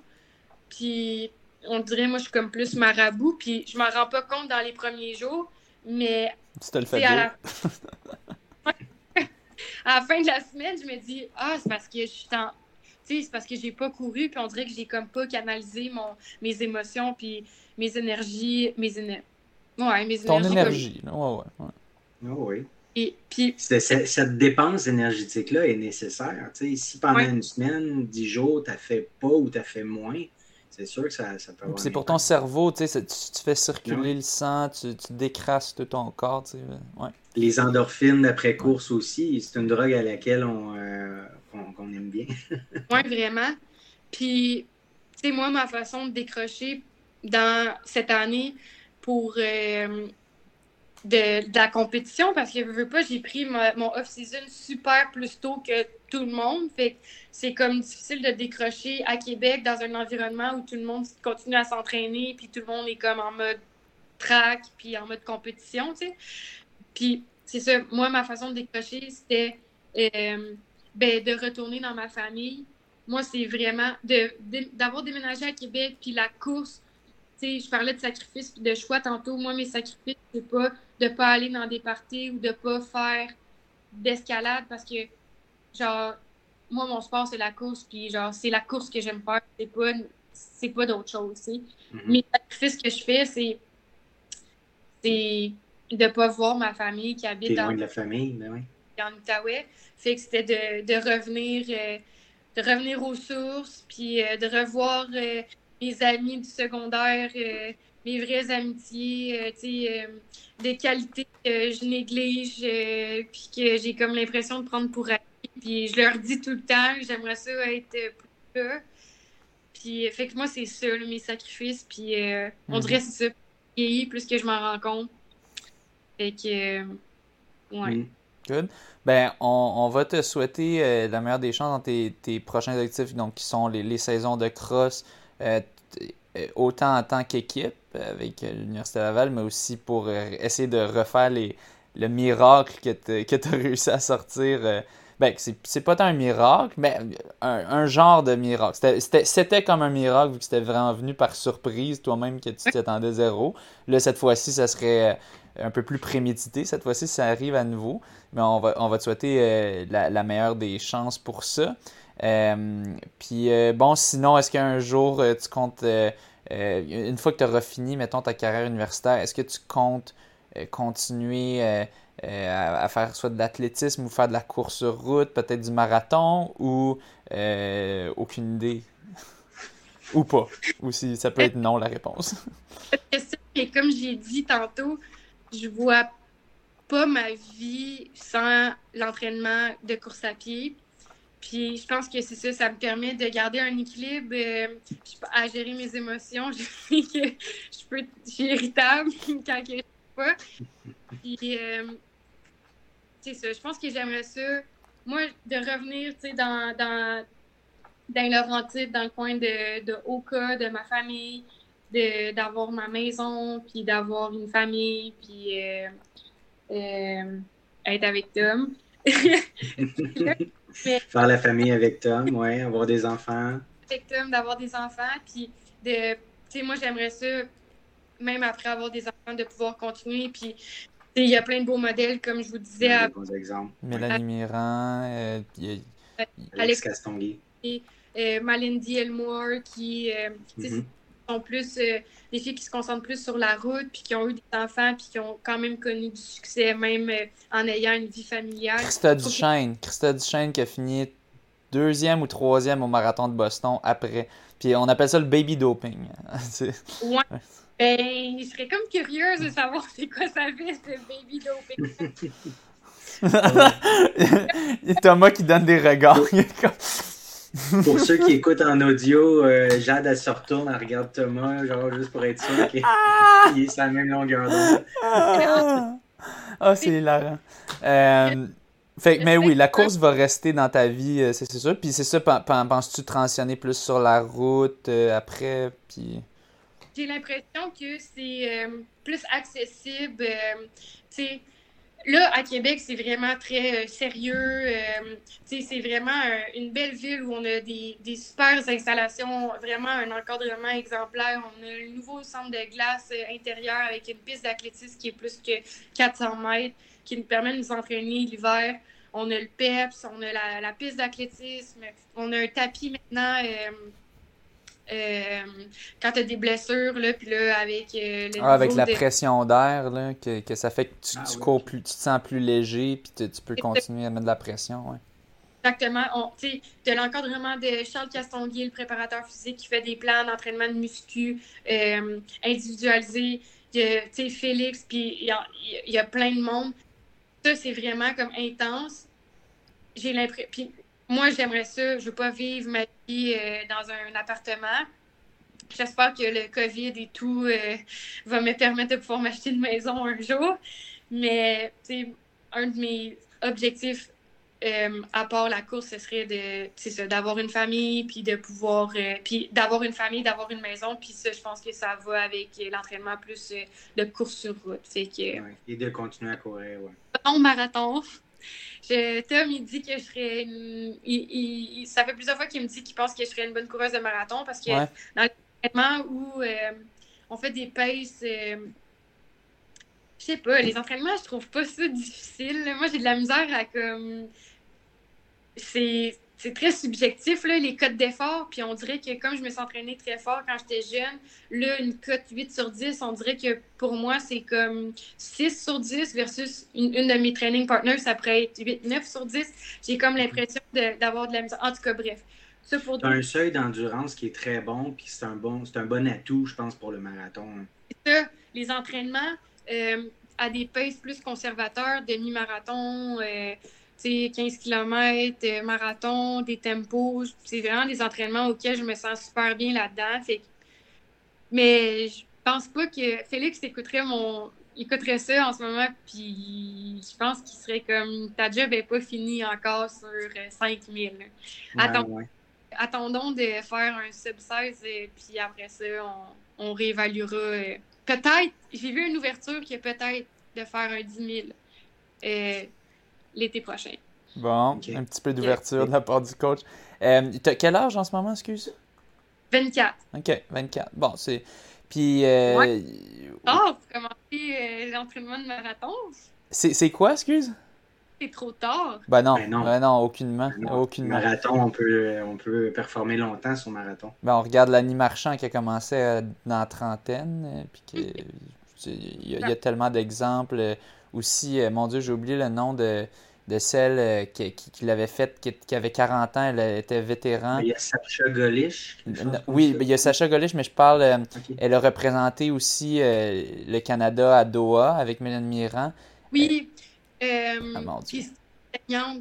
C'est quoi son. Quoi Qu'est-ce que ça dit, excuse? Oui, c'est une enseignante, c'est ça, c'est une enseignante.